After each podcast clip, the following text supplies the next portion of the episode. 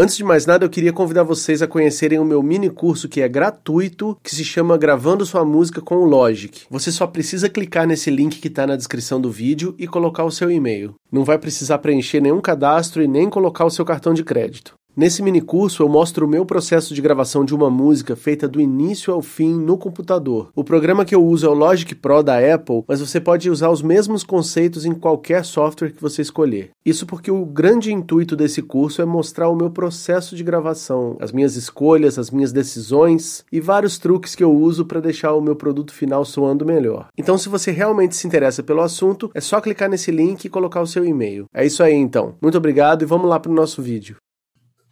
Fala aí, pessoal. Aqui é o Daniel Yasbeck. Hoje eu trago um grande e muito talentoso músico jovem que eu fiquei conhecendo faz pouco tempo e eu fiquei bem impressionado, eu fiquei bem feliz porque ele desempenha o papel mais difícil que existe num Kiss Cover, que é o de representar o Paul Stanley, e ele faz isso com muito, muito, muito, muita perfeição. Estamos aqui falando Muito obrigado. do Luigi Piovesan, Seja bem-vindo, mano. Muito obrigado, Daniel. Eu vou ter que concordar, viu, que é o personagem mais difícil Cara, de fazer, porque é... eu, como fã mesmo de Kiss, assim, de todos os personagens, é, é bem complicado, porque a, acho que o que mais se doa mesmo, assim, né, eu, eu acho que eu pôs também no palco, assim, né, mas tem entrega, assim, e tem vários detalhes, várias coisinhas que ninguém repara também, mas que faz todo o molho da coisa acontecer. Sem contar que o cara tem que cantar muito bem, isso todo mundo sabe, né?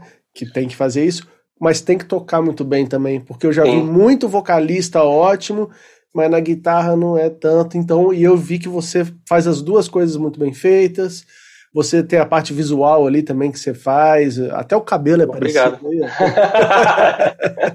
e assim, sério mesmo, eu fiquei feliz porque eu comentava com os amigos que geralmente no Kiscover sempre tinha uma posição que estava mais fraca, assim, né? E geralmente era do Paul Stanley. Até nos Kiscover gringos, se fosse ver. Geralmente o Paul Stanley não, não chega lá, sabe?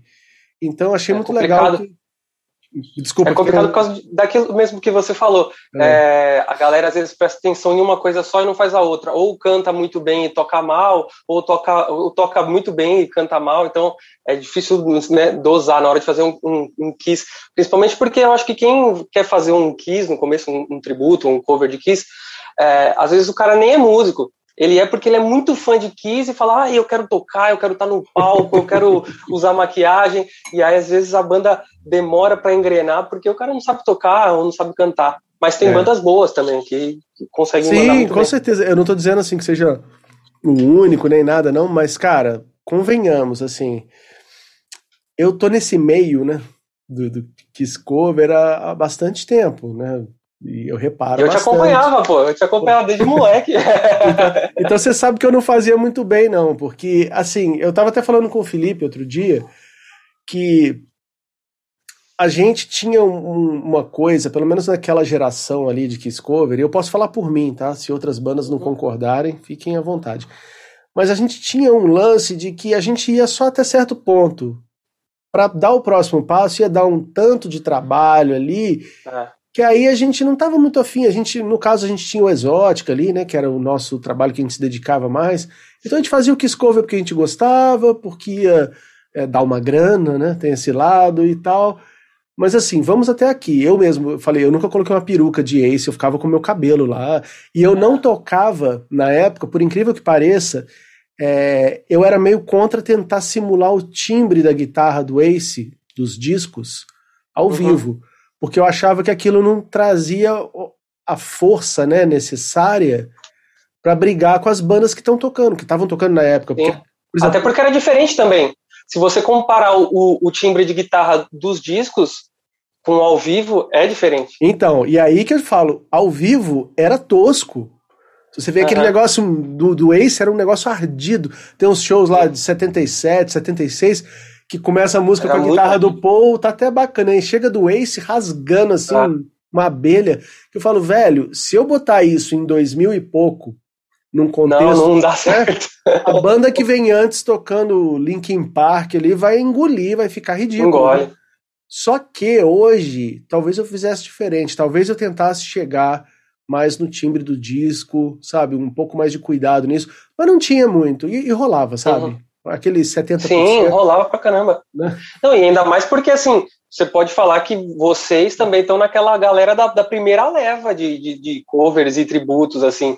Então, é, muita gente aprendeu com vocês, aprendeu com vocês, aprendeu com a Destroyer, sabe? Então, é, como fazer, como montar o show, pô, os caras estão fazendo desse jeito, né? Olha que legal, os caras estão fazendo uma dinâmica bacana do show, não tá tudo largado de um jeito só, não. Os caras têm um, um, começo, meio e fim também. Então uhum. isso era legal pra caramba. Massa. É, também teve essa coisa de. É, demorou para eu ter contato com o Kiss Cover que se caracterizava, né? Isso só quando eu cheguei em São Paulo, já com 20 anos, que eu vi pela primeira vez que isso era possível. Eu achava que era uma coisa que só os gringos faziam, sabe? Porque uhum. eles teriam acesso às roupas e tal. E de repente eu vi gente fazendo aqui. E hoje em dia nem se fala, né? Hoje em dia a coisa profissionalizou de um jeito que. É. Mas vamos fazer o seguinte. Para quem não te conhece, eu queria que você fizesse uma apresentação, mas já explicando é, tanto a parte de músico, como que você começou na música e onde que o Kiss entrou. Uhum fizesse já o paralelo dessas duas coisas. Manda ver aí. Tá certo.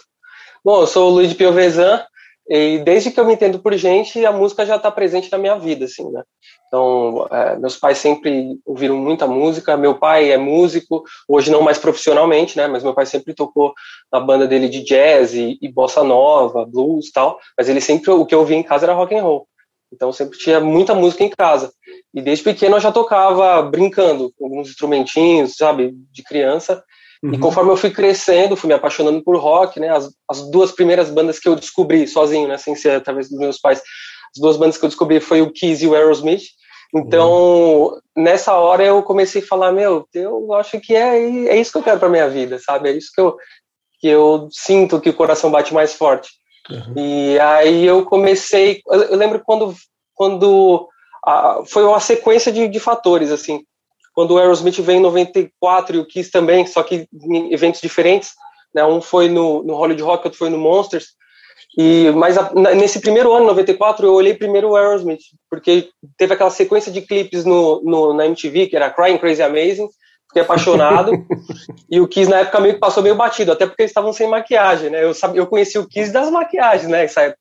E eu, eu sou de 88, 94 eu tinha 6, 7 anos. Então eu, eu vi pelos clipes e tal. Aí quando o Kiss voltou com a maquiagem, que foi aquele boom, eu falei, pô, acho que eu vou atrás, vou, deixa eu conhecer mais esses caras. E aí eles vieram para São Paulo em 99, no Autódromo de Interlagos aqui. E aí eu falei, puta, meu, que show é esse? Eu vi, eu não fui no show, mas eu vi, claro. eu comprava revistas, tinha, né, a revista Showbiz, a 89, tinha Rock Brigade, então eu comprava todas essas revistas. E eu vi como foi o show, eu falei, gente, que isso? Comecei a ir atrás, assim, quem tinha na época também era MTV, pode parecer que não, mas nos anos 90 a internet também era muito escassa, quase não tinha internet, eu só fui pegar na veia mesmo no final dos anos 90, né? Sim. Comecei nos anos 2000. E aí eu fiquei apaixonado pelo Kiss, comecei a querer ir atrás de tudo, assim. E foi nessa época que eu falei, vou estudar, que foi em 99 para 2000. Uhum. Eu falei, hum. meu, eu, eu quero levar isso a sério, porque até então eu gostava muito de música e brincava de cantar em casa, criança, né? 99 eu tinha 11 anos. Uhum. E aí eu comecei a estudar para valer. Eu lembro que eu enchi o saco do meu pai para me botar numa aula de guitarra e eu comecei a fazer aula de guitarra nessa época. Tanto que até nesse comecinho eu esqueci de cantar, porque eu cantava brincando, né? Mas eu já gostava. Mas eu falei, vou aprender a tocar um instrumento primeiro. Comecei a estudar guitarra que nem um louco. E tudo que eu, que eu aprendia eu tentava aplicar numa música do Kiss ou alguma coisa assim, né? Que eu, que eu ouvia. E as do Kiss era o que mais vinha na minha cabeça. Aí eu lembro que eu começava já a querer montar banda com os amigos. E a gente, a ideia era ter uma banda autoral só que metade do ensaio a gente ensaiava as nossas músicas e da metade pro final a gente tocava Kiss. que era banda de colégio ainda, né? Uhum. A gente era muito fã também. E aí foi, foi passando o tempo, né, essa banda acabou junto com o colégio. E eu sempre tive uma banda autoral e uma paralela tocando cover. E nessa época, uma produtora é, do Rio de Janeiro chamada Cíntia entrou em contato comigo, ela me viu tocando com a minha banda, gostou do meu estilo, gostou da, da forma que eu tocava, cantava, e me chamou para fazer um outro projeto. Só que ela já conhecia uns outros, uns outros músicos que fazia Kiss e me apresentou.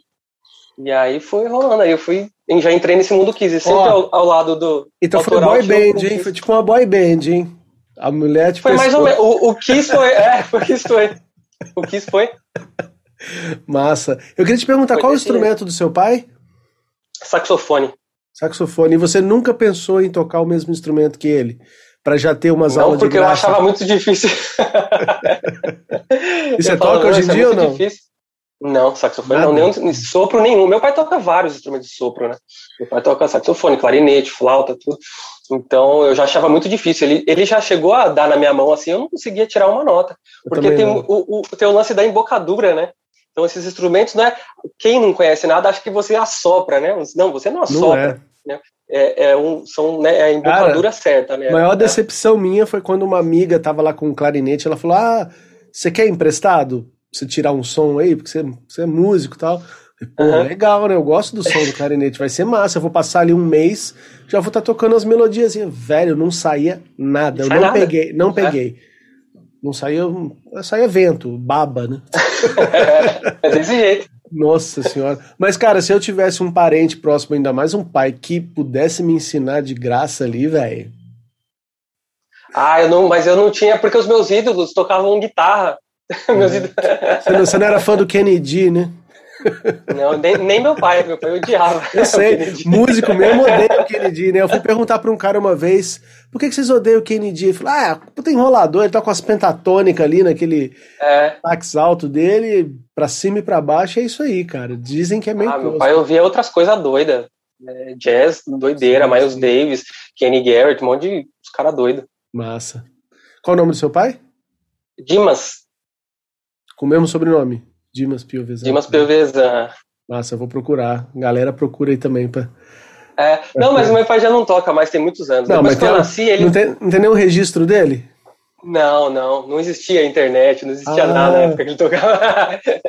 ele tocava, ele tocava assim, viajava quando era adolescente e tal, criança já, ele, ele viajava para tocar com, com a banda do, sabe, do, do, o meu pai é do interior de São Paulo, né? Aí ele veio uhum. para São Paulo com acho que 14 anos, 13, 14 anos. Mas ele sempre viajou o interior inteiro, fazendo um som tal, com a, com a banda da cidade. E aí depois que ele veio para cá, ele montou uma banda, tinha uma banda também aqui de jazz, bossa e blues, eles tocavam de tudo, assim, sabe? E largou Era total depois que você nasceu? Largou depois que eu nasci, né? Porque precisou ganhar dinheiro, né? Não me fala isso, tô nessa, mas vamos lá. É que, que eu ia falar para você? Teve uma hora que você falou um assunto também que eu falei, pô, não posso perder isso. Uh, tá, já sei. É que você falou, você pontuou o lance uhum. do tanto do Aerosmith quanto do Kiss com as vindas pro Brasil. E eu Sim. acho, assim, eu fui em todos esses shows, né? No Aerosmith eu fui no Rio, no Kiss eu fui, uhum. eu vim no Monsters em São Paulo, eu não morava aqui ainda. E o, é. o de Interlagos 99, que é o Cycle Circus, eu fui também, eu já morava aqui. Mas parece que quando a banda vem, tem uma máquina mesmo de imprensa que fica toda. É grana, né? Com Os certeza. caras põem grana para divulgar aquele evento. Então, são esses períodos que trazem, assim, aquela enxurrada mesmo de fãs novos, né? Uhum. Mas no seu caso, você então ouviu falar um pouco numa época e só depois que uhum. pegou. Sim, foi desse jeito. Tá? O, o, o Aerosmith foi desse jeito também, porque viu os clipes primeiro, né? Foi daquela época da MTV, bombada, né? Uhum. E eu já conhecia. E o Kiss, eu já conhecia pelas máscaras, só que como naquela época eles estavam sem máscara, quando, quando veio pro, pro Brasil, meio que passou batido para mim, assim, eu era criança, sim, né? Sim. E a criança tem que chamar a atenção de algum jeito. E, e eu fiquei besta com o show do Aerosmith. Aí depois, quando voltou a maquiagem, eu falei, puta mesmo, esses caras existem, saca? Sim, pode crer. E os caras do Kiss, na época que eles vieram aqui, tipo, o Paul Stanley tem, tinha a idade que eu tenho hoje. Eu tô com 42. E uhum. assim, eu achava eles muito velhos, cara. Eu olhava aquilo, eu falava, nossa, eu tava até conversando ontem com o Ricardo Flauzino, não sei se você conhece ele, que é irmão sim, do, sim. do Rodrigo, né? Não conheço pessoalmente, mas conheço de, de não, pelos vídeos da internet. E a gente ontem fez um papo sobre o Pump, do Aerosmith. Ah, sensacional. Eu tenho aqui todos os jeitos de CD e disco. É mesmo? Uhum. Bom, se soubesse, teria colocado você junto pra gente fazer um. Mas o lance é que a gente estava falando sobre isso, né? Que, cara, a partir dessa época, que eu tinha ali 14 anos, né? Era novinho. Eu olhava para essas bandas com a certeza de que aqueles seriam os últimos shows, a última Sim. turnê. Eu achava que era a última oportunidade de ver o Kiss, porque eles já eram uma banda de senhores, entendeu? Até eles pensavam isso, na verdade, né? Você vê entrevistas é. deles falando, o Paul Stanley fala isso. Se eu soubesse que eu ia cantar até os 70 anos, eu tinha feito as músicas em outro tom, já tinha. então, é, porque é uma coisa que não se traduz tanto para para a idade que eles estão agora, né? É uma coisa que é. realmente fica esquisito. Tem outras bandas, até mesmo o Mick Jagger pode cantar tranquilamente. Tranquilamente. Né? Aquela voz que vai do uh, até o uh, uh, uh, é. aqui até aqui. Tipo... E aquele é o falado cantado também, é. né? a forma dele cantar também já ajuda muito. Com certeza, a projeção é outra, né? E também não tem o lance de da movimentação de palco, que é até uma coisa estranha, né, velho? Assim, a gente foi vendo uma coisa gradual, mas se você pega o show do Kiss, do. esse último aí, o, o Dublai, né? Uhum.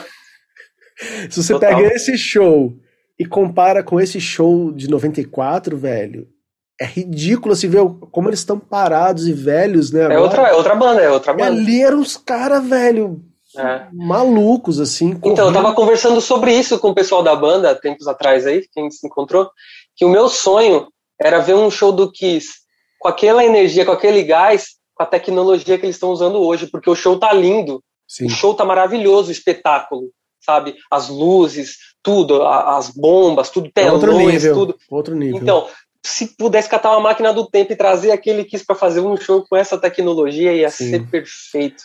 Eu não sei se você concorda, mas é, eu, eu sempre falo de dois momentos que o Kiss, para mim, atingiu uh, o auge musical em uhum. show, uhum. tá? São dois shows que eu sempre falo. Aquele show, não é nem o do Monsters, não, é um do, da turnê do Revenge, que é como se fosse o Alive 3, mas ele é anterior, um pouquinho é de 92. Ele tá naquele uh -huh. eu acho. É o show sim, do Revenge sim. que tem ali, e aquele de 75, aquele preto e branco, Winterland, sabe? Aham, sei, sei. Esses dois shows são os únicos que eu posso colocar para qualquer pessoa que nunca ouviu a banda, que a pessoa vai ficar, caralho, é. velho os outros, você pega um turnê do Dynasty, vai estar tá tudo meio cagado, né? Você pega qualquer outra turnê tem uns negócios meio esquisito. Não que não já sejam bons. Desleixo já. É. é. Eu sou fã pra caralho de tudo. Eu, para mim, todos estão legais, menos os recentes. eu, eu, eu vou ser mais polêmico ainda. De 2010 pra cá, eu não gosto de assistir nenhum show. Assim. Não, eu só assisto, por exemplo, desse, dessa última turnê, eu assisti alguns para ver como é que tá o show, a, a, né, que nem eu falei, né, como tá o cenário e tudo, acho lindo e tal. Mas para assistir, para curtir, eu pus só de 2010 para trás. Essa coisa Kiss em Vegas, tá? Meu Deus, cara, eu não tenho o menor interesse de ver. Infelizmente, porque como você falou, agora toda a tecnologia andou tanto, né? Uhum. Tipo, a filmagem é foda, o som é maravilhoso tal, mas tá aquela coisa. Eu eu sou muito ligado, não sei, talvez você seja também, porque você é um músico que já estuda há muito tempo, então acho que você tem um contato mais íntimo ainda com a música do que muita gente. Né? Eu não estou dizendo uhum. que, o, que o músico tenha mais. É, como eu vou dizer? Mais hum, propriedade na fala, que ele possa dar uma opinião que valha mais o Não, mas a né? gente tem mais ferramenta, né? E ter uma intimidade. Por exemplo, você é. sabe aquela música que você gosta, que é em Fá sustenido menor. Você vai ouvir ela em Mi menor, ela vai. Ainda mais que você tá transpondo para baixo e joga tudo é. para baixo. Até a, a, parte que brilha a voz do cara agora já não tá mais tão brilhante, é. porque desceu tudo. Isso dá uma brochada. Sabe? Quando quis descer, foi meio tom, né? Mas esse meio tom que eles puxaram, velho. Já ficou xoxo, né? Nossa, ficou muito xoxo. E parece que com a baixada de tom que eles deram, também abaixaram o andamento. Uhum. Junto, né? Tipo, é como Sim. se estivesse rodando mais devagar o disco ali, sabe? Sim. Eu achei a turnê, eu achei a turnê do Monster mais lenta, né? Que eles estavam. que deu uma ralentada. Mas eu achei, vendo a, a End of the Road, eu achei que eles aceleraram um pouquinho. Até porque é tá no o, clique. É, o clique tá rápido. É, é. Até porque tá no clique. Então Velho, o andamento já tá mais pra frente. Ó, tô gostando, hein? Tô gostando que você tá dando as aberturas pra gente ter um papo mais interessante do que eu imaginei. Sim. Tá? Sim. Porque assim, é, o que que acontece? Eu tenho um primo, cara, que ele, ele foi o cara que me mostrou o Kiss quando eu tinha 4 anos de idade. O nome dele é Gustavo, lá de Brasília. E ele, assim, ele não gosta de ver as pessoas falando os podres do Kiss. Eu um dia falei com ele, pô, mas por que, velho? Assim, né? Porque a gente é fã, a gente é uhum. fã pra caralho. Mas a gente tem que falar dessa parte também, né? A gente tem que poder. Aí ele falou, mas é justamente isso, você não tá falando só pra fã. Então quando você pega e fala pra um cara que já não gosta tanto, já não tá muito interessado, e você começa a abrir a parte ruim, é como se você estivesse falando mal da banda, entendeu? Entendi, assim, entendi. É então, o ponto de vista dele. É, eu tomo um cuidado, depois que ele me falou isso, eu tomo um pouco de cuidado, mas tem coisas que a gente tem que. Não, faz parte, até porque assim, é o lance do, acho que é o lance da família, até como né, o próprio né, o Kiss né, fala, né, nós somos o Kiss Army, nós somos o exército do Kiss, nós somos uma família. A gente, é, dentro da família, a gente tem divergências, tem, né, às vezes é, não concorda com uma ideia, com outra, só que a gente ama o Kiss, não é por causa disso que a gente claro. vai deixar de amar o Kiss. Eu, pelo menos, sou assim. Sim. Se vier alguém falar mal do Kiss pra mim, eu falo assim, ah, meu, vai, vai, falar. Mas é isso, entendeu? Não é que, não é que é, você apontar é, problemas e defeitos ou ah, algum escorregado ali aqui, não significa que você tá falando, não, a banda não presta mais, não quero não saber se esses caras são enganador, não. Faz parte, os caras são seres humanos, é isso que torna mais legal ainda. Sim, acho. com certeza. E eu não acho também que tá totalmente perdido, não, tá? Porque eu acho que, principalmente com o que a gente tá passando agora, isso pode ter mexido com os caras, assim, na base deles. Uhum. Então pode ser que eles não levem essa turnê para frente, essa despedida aí desse jeito, e que eles pensem em reformular a coisa, pode ser. Porque o Paul Stanley tá vendo agora que ele tocando esse outro tipo de música, ele já não se agride tanto, uhum. a galera tá com uma aceitação uhum. boa, né? Então, cara, eu não sei o que nos aguarda. Eu só sei. Eu tenho uma teoria para essa, pra esse, pra esse final dessa turnê, assim. Eu acho que realmente vai acabar. É? Só que é meio que é, por causa da, da, da pandemia, eu acho que eles, sem querer querendo, vão conseguir fechar arredondado. Por exemplo, a banda originalmente é, é como fala, é anunciada como ela começou em 73. Uhum. Eu tô uhum. achando que ela vai acabar em 23. Pode ser. Eu tô achando que vai até uns Entendeu? 27, mas tudo bem. Você acha? Então, é. Cara. Porque esse ano mesmo eles já vão voltar com alguns shows, né, na Austrália e tal. Então, eu acho que o daqui já foi adiado de novo, certeza. Uhum. Então, eu acho que para cá, provavelmente, final do ano que vem, de novo. E eu é. acho que 23 não passa. Porque aí eles arredondam 50 anos de banda e, e mata tudo. É, é complicado. É complicado, Daniel. Assim, você sabe, o, o, você imagina um senhor de 70 anos com aquele, com aquele monte de roupa, aquele peso danado, ao final de cada show. A gente que faz cover já sai moído no final do show, imagina um senhor de 70 anos, né? Mas o senhor de 70 anos agora, a, o esforço dele realmente é aguentar uma guitarra tocar, não se mexe muito. Detalhe, é, mais parado. Ele não passa som. Só chega pra tocar, a verdade eu, tem essa. Eu ainda duvido, uma coisa que eu sempre duvidei, que o Kiss faz a própria maquiagem, ele sempre aparece. Faz, faz. Faz, não faz. faz. A gente vê nas câmeras, mas eu, eu não acredito. Desculpa, velho. Porque. Ah, eu acho que faz. Cara, você faria? Você faria? É tão Sabe chato fazer maquiagem, bicho. É muito chato, é muito chato, chato, mas eu vou te falar um negócio. Eu vou te falar hum. um negócio é, eu sinto, falando de mim, e através de ler livros deles, vendo entrevista, vendo como cada um, meio que o comportamento de cada um. O lance da maquiagem é chato, só que é necessário. Por quê? Tem alguns fatores. Ah, você fazer a sua própria maquiagem tem esse lance de você estar tá se preparando para uma guerra, que nem eles falam, e é realmente isso, é chato. E outra coisa, ninguém faz a maquiagem em você tão bem quanto você faz. Então, assim, toda vez que eu, quando eu comecei, alguém fazia, eu falava, nossa, tá muito suado. Aí por isso que eu comecei a profissionalizar minha maquiagem, comecei a fazer para valer e, meu, acertar e fazer do meu jeito. Eu acho que eles têm essa vaidade de fazer, tipo, eu posso fazer minha maquiagem, eu quero fazer minha maquiagem e, e eu só eu vou acertar do jeito que eu gosto, entendeu? Bom, é válido, é válido até porque pela sua experiência pessoal, né, você viu que você faz melhor. Vou te dar um outro lado da moeda. É, você sabe que eu tive o Exótica também, né? Que também fazia uhum. uma maquiagem que era mais difícil ainda. Muito mais difícil. Porque, né? E ainda tinha um negócio dourado, velho, que eu inventei aquela Nossa. merda, cara. E sabe, eu devo estar, tá, eu devo perder uns anos de vida por causa daquilo. Porque era tipo uma, um glitter, velho, que não é para você ficar colocando aquilo na cara. E outra, não sai aquele, né? Não sai. Não sai. Ó, é, dourado e prateado não sai. Uma vez eu vou contar uma curiosidade aqui rápida. Uhum. Eu já fiz Ace também. Eu fiz uns, uns seis shows de Ace para Destroyer. Quando eles trocaram de Ace, estavam sem Ace. E o Fábio me ligou desesperado. Falei, não, demorou, Fábio, vamos lá. E eu passei o prata. O prata não ficou, acho que uma semana no meu olho. Mas ele era aquele de pozinho ou era já meio granulado, assim? Era misturado, misturado. Ah, porque tá. o Alan que me deu a dica, o Alan é nosso batera, né? E ele só faz o nariz, ele é o Peter que faz o nariz prateado. Aí ele falou assim, não, você põe o glitter no prateado vai, né? Falei, demorou, né? Aí coloquei para sair aquilo. Ficava uma semana Nossa, com aquilo. Véio. Eu vou te Você contar... também imagina que... Não, o meu era assim, o, eu usava aquele dourado que brilha muito, que é aquele que é o, é o glitter mesmo, né?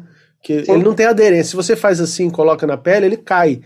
Então, um dia uma menina estava no nosso show, vendo aquilo, eu lá, poxa, batalhando com aquilo. Ela falou, Daniel, passa isso aqui. Ela tirou um batom, um negócio, não era batom, é um gloss, um bagulho assim. Uhum. Eu passava e virava tipo uma cola. Aí ali eu ia jogando. Aí ficava tudo meio mal feito, né? Porque aí eu passava uhum. aquele contorno mais de, de tinta preta mesmo para fazer o contorno. Aí ficava massa. Só que Sim. aquilo, velho, impregnava em guitarra, em roupa, e demorava meses para sair. Eu fico imaginando quanto que eu já respirei daquilo, velho. Nunca Nossa! Tá tudo... já tá dentro, já faz é, parte. Já. Velho. Mas então, mas o que eu ia te contar é o seguinte. Quando a gente foi fazer a sessão de foto pro disco do Exótica, do primeiro, é, era sempre a gente que fazia, né? Mas no dia foi o nosso hold da época, que era o Coquinho, que é o, hoje é baixista do Destroyer. Conheço. O Coquinho, ele é muito bom desenhando, pintando, Sim. ele é muito foda. E aí eu sentei lá e falei, vai lá, Coquinho, faz aí. Ele fez, velho, numa qualidade o bagulho, que se eu tivesse ele dinheiro para ter o Coquinho, e ele fez em outros shows também, e você vê nitidamente, quando foi ele que fez, tá legal pra caramba. E quando sou eu, um bagulho zoado, velho, com aqueles lápis lá. Então eu fico pensando assim, se eu fosse do Kiss, na boa, cara, eu ia tirar esse tempinho antes do show para dormir, para ouvir um podcast, sei lá, vai, uhum. pinta aí, pinta aí. Ou eu ia ter uma coisa que a minha mãe achava que eles tinham, que era tipo um, um bagulho uma recortado, forma. é uma forma que você vai... Todo mundo pensa isso. Porque seria fácil, né? Mas, é. tipo assim, todo registro, todo registro que a gente tem em vídeo é dos caras fazendo, né? É. Tudo bem, tudo bem, que seja. Mas por que, que eu entrei nesse assunto? Ah, do trampo. Eu falei assim, eles não precisam. Vamos supor que eles façam a própria maquiagem, mas eles não têm aquele trampo que o cara da banda cover tem. O cara da banda cover geralmente faz tudo sozinho, né, velho? Eu é. lembro eu lá, botando aquela bota esquisita, né? Aquele aquela roupa tal. E aquilo que você falou também, é, eles já chegam só para tocar, né? Às vezes a gente já chega cansado pro show por causa da passagem de som. Eu já quantas vezes eu já subi para tocar para começar o show já cansado, sabe? Já putz, tem aguenta aí duas horas de show agora. eu já putz, porque às vezes a hum. passagem de som, dependendo do lugar que você vai tocar, que você não conhece o técnico, ou você não levou o seu próprio técnico. Às vezes o cara não tem a artimanha, não tem, o cara viu no, viu no YouTube lá, ou sei lá, ele acha que ele sabe fazer som, e putz, nossa, aí você tem que ficar conversando com o cara. Porque às vezes o técnico de som também está acostumado a fazer só um estilo, de, de, às vezes de rock mesmo. Só que às vezes você vai tocar, a banda é outro estilo. Às vezes o cara está acostumado só a fazer metal, e aí, putz, deixa a voz de tal jeito, ou o cara tá acostumado a fazer hardcore é de outro jeito, e rock and roll é outro. É, o aí Kiss tem, a equipe deles, né? Uma calma de falar com o técnico, né? Às vezes o técnico é, são coisas que você nunca pode brigar na vida. Nunca brigue com garçom, com médico, piloto de avião e técnico de som. Isso você não pode brigar nunca com esses caras. Óbvio, né? E se você tá numa banda que alguém brigou, você tá fudido do mesmo jeito, como tá. se você tiver num restaurante que alguém reclamou. Sim. Você também vai comer alguns fluidos ali. Zoado. Mas então, velho, é... tem uma coisa também que a galera não vê, né? Uma, uma parte, a parte feia. Daria até para fazer um documentário sobre essa visão da gente, assim, se fudendo nas bandas cover, né? Ah, tipo, sim. você chega para fazer o show, tá o cabo pendurado, assim, sabe? Tipo, sem luz, e você tem que achar o cabo e colocar. Ou a guitarra, tipo, você vai pegar a correia, sabe? Ah, tá, o show tá que ninguém presa. vê. É, velho. E aquela coisa, caralho, coisa tensa pra caralho. Aí você começa a música e não ouve nada, né? Você vai cantar, não É. tem o retorno. O retorno que tinha na passagem de som já não tá mais lá. Não, nunca é igual, nunca é igual. Nunca foram raras as passagens de som que eu falei, nossa, tá demais, e eu cheguei pra tocar, tava igual. Não, sempre muda. Não Estranho, sei né? o motivo. Aí os caras falam, não, porque a casa tá vazia, agora tá com gente. Tá, mas é drástico demais a mudança. Gente do céu. Demais, é foda, é foda. Sem contar que tem aquela coisa dentro da banda mesmo, do da mexidinha, ali, né? É. Acabou a passagem de som, o cara vai lá, É. do 5 ele vai pro 8, assim, e vai pro. O senhor Felipe Simmons faz isso. Ah, é? Na hora da passagem de som, ele toca, ele tá tocando de um jeito assim, ó, ele só rela no baixo. Aí ele fala, ó, não tô ouvindo baixo. Aí na hora de cantar o microfone, ele fala baixinho, baixinho, baixinho. Aí na hora do, do show, ele solta o vozeirão e desce a mão no baixo. Você só ouve baixo e voz dele. é, é um truque conhecido, né? Bom, Sim, muito antigo. Mas o, o foda também é que eu já estive do outro lado. Eu trabalhei muito tempo como técnico de som também. Eu Uhum. fiz, é, fiz inclusive lá para Zoom Beatles, né? Muito tempo. E assim, eu já sabia, velho. Eu já sabia quem faz isso. Então eu, Aham. disse, eu vou deixar mais baixo. Eu vou passar na Você já altura que ele quer. é. Eu vou ter que fazer. Aí o cara fica com a impressão, geralmente, de que o técnico faz de sacanagem. Não, velho. O técnico também. Ele tá vendo ali, ele passou ligado, o é. Tava modulando tranquilo. Aí chega na hora do show, tá tudo vermelho. Ele Ah, vai tem o baixar. vermelho? É. baixar, velho. Bom, mas vamos lá, esse papo tá ficando muito técnico. O lance é que o Kiss tem um conforto que dá pra eles chegarem e principalmente o cara não precisa mais forçar a voz dele. Porque É. tem uma coisa que eu vou falar de novo, pra quem não pegou de outras conversas. Eu não sei se você manja disso, né? O compressor sidechain. Uhum. Você manda no compressor, Uhum. falar, ó, se entrar um, um volume aqui, você abaixa o que tiver entrando em você. Ou seja, Uhum. eu cantei o meu playback ali, minha voz gravada em estúdio, ela tá rolando. Se eu fizer um barulho no microfone, vai entrar nesse compressor que vai abaixar aquela gravação e vai Uhum. sair minha voz. Se eu parar Sim. e ficar só, ele volta. Isso. Com isso acabou, né, velho? Você não tem como provar mais que é playback que não é, porque o cara faz o que ele quiser. E é o que tá rolando, né?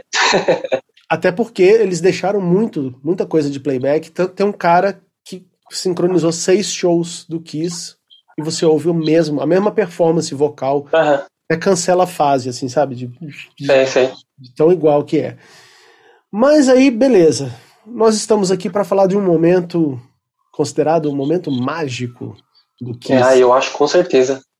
Ele é um pouquinho antes de você chegar na coisa, mas imagino que quando você chegou para virar fã da banda, ainda estava rolando muito do, do lance do Unplugged, ele ainda passava. E eu assisti, e eu assisti Ah. esse Unplugged na, na, na MTV quando passava ainda. Uhum. Cheguei a assistir.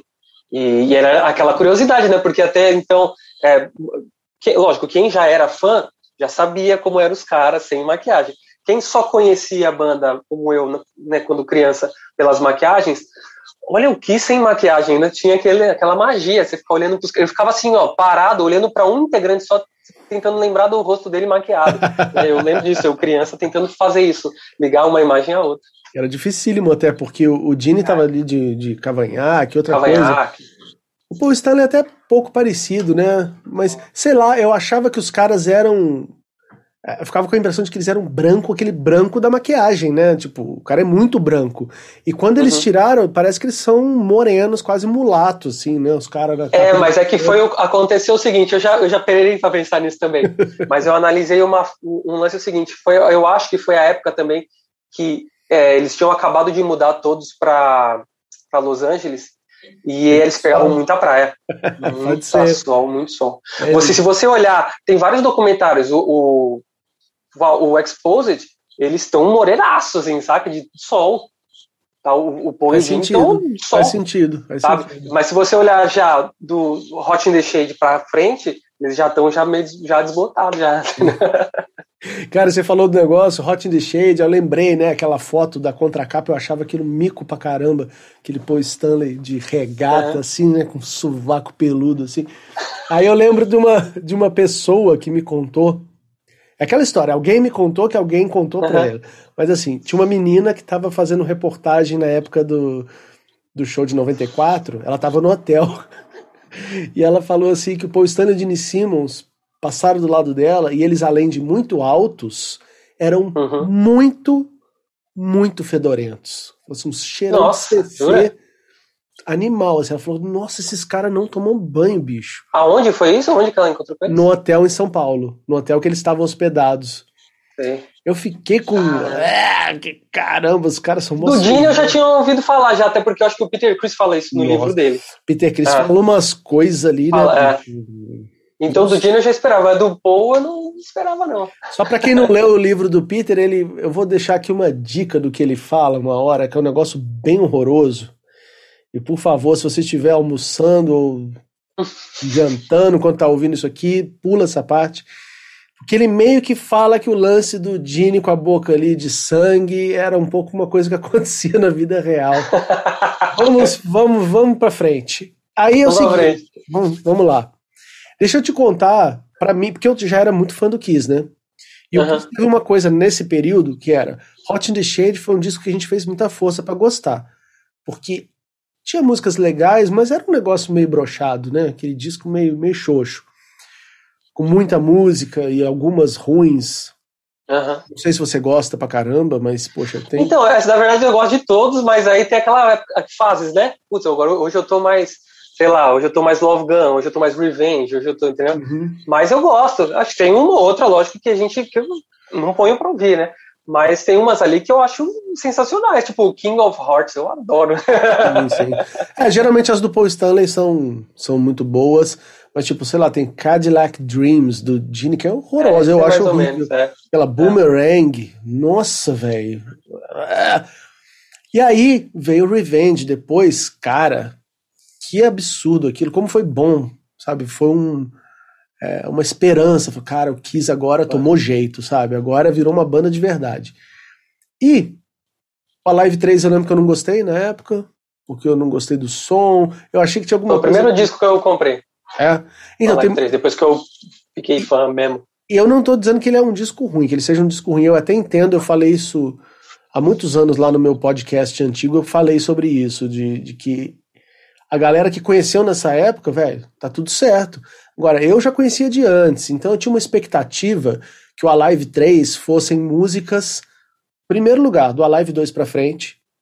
Uhum. Queria que tivesse nada repetido, e eles repetiram pra caralho. E eu esperava que eles dessem uma ênfase na fase sem maquiagem, no disco mais recente. E não foi bem isso que aconteceu. Aí então eu tava daquelas, né? Por que, que será que vem do Kiss aí? E aí, antes de que viesse qualquer disco de música autoral de novo, veio esse Unplugged do nada. Eu não lembro assim. Eu também comprava Rock Brigade, essas revistas uhum. todas, né? Mas eu não lembro de ter um bafafá antes do lançamento do Unplugged. Eu lembro é. que foi quando ele já ia ser lançado, porque o show mesmo foi em agosto de 95. Sim. Só que ele só foi lançado em março de 96. O ano que é. E nesse período eu não lembro mesmo de sair, ó, oh, o Kiss vai lançar um acústico, nada. Eu cheguei numa loja e tinha o disco. E, velho, quando eu peguei e eu vi as músicas que tinha, eu fiquei muito animado. Isso foi a coisa que me conquistou. Eu vi que começava uhum. com Coming Home, porque era uma música que eu adorava do Hotter Than Hell, ninguém tava nem aí pra ela, né? Você sabe, é um lado Sim. B, assim. Aí Plaster Caster, várias, várias. E eu levei para casa e eu adorei. Eu achei muito bom mesmo. Era um disco que eu ouvia muitas vezes. Quando eu vi o show também na TV, começou a passar na MTV uma versão mais curta. E, poxa, aquilo foi uma festa, assim, sabe? Eu achei legal pra caramba. Você, você falou, foi uma das primeiras coisas que você comprou? Você comprou o Alive e logo depois você já comprou esse? Como é que foi?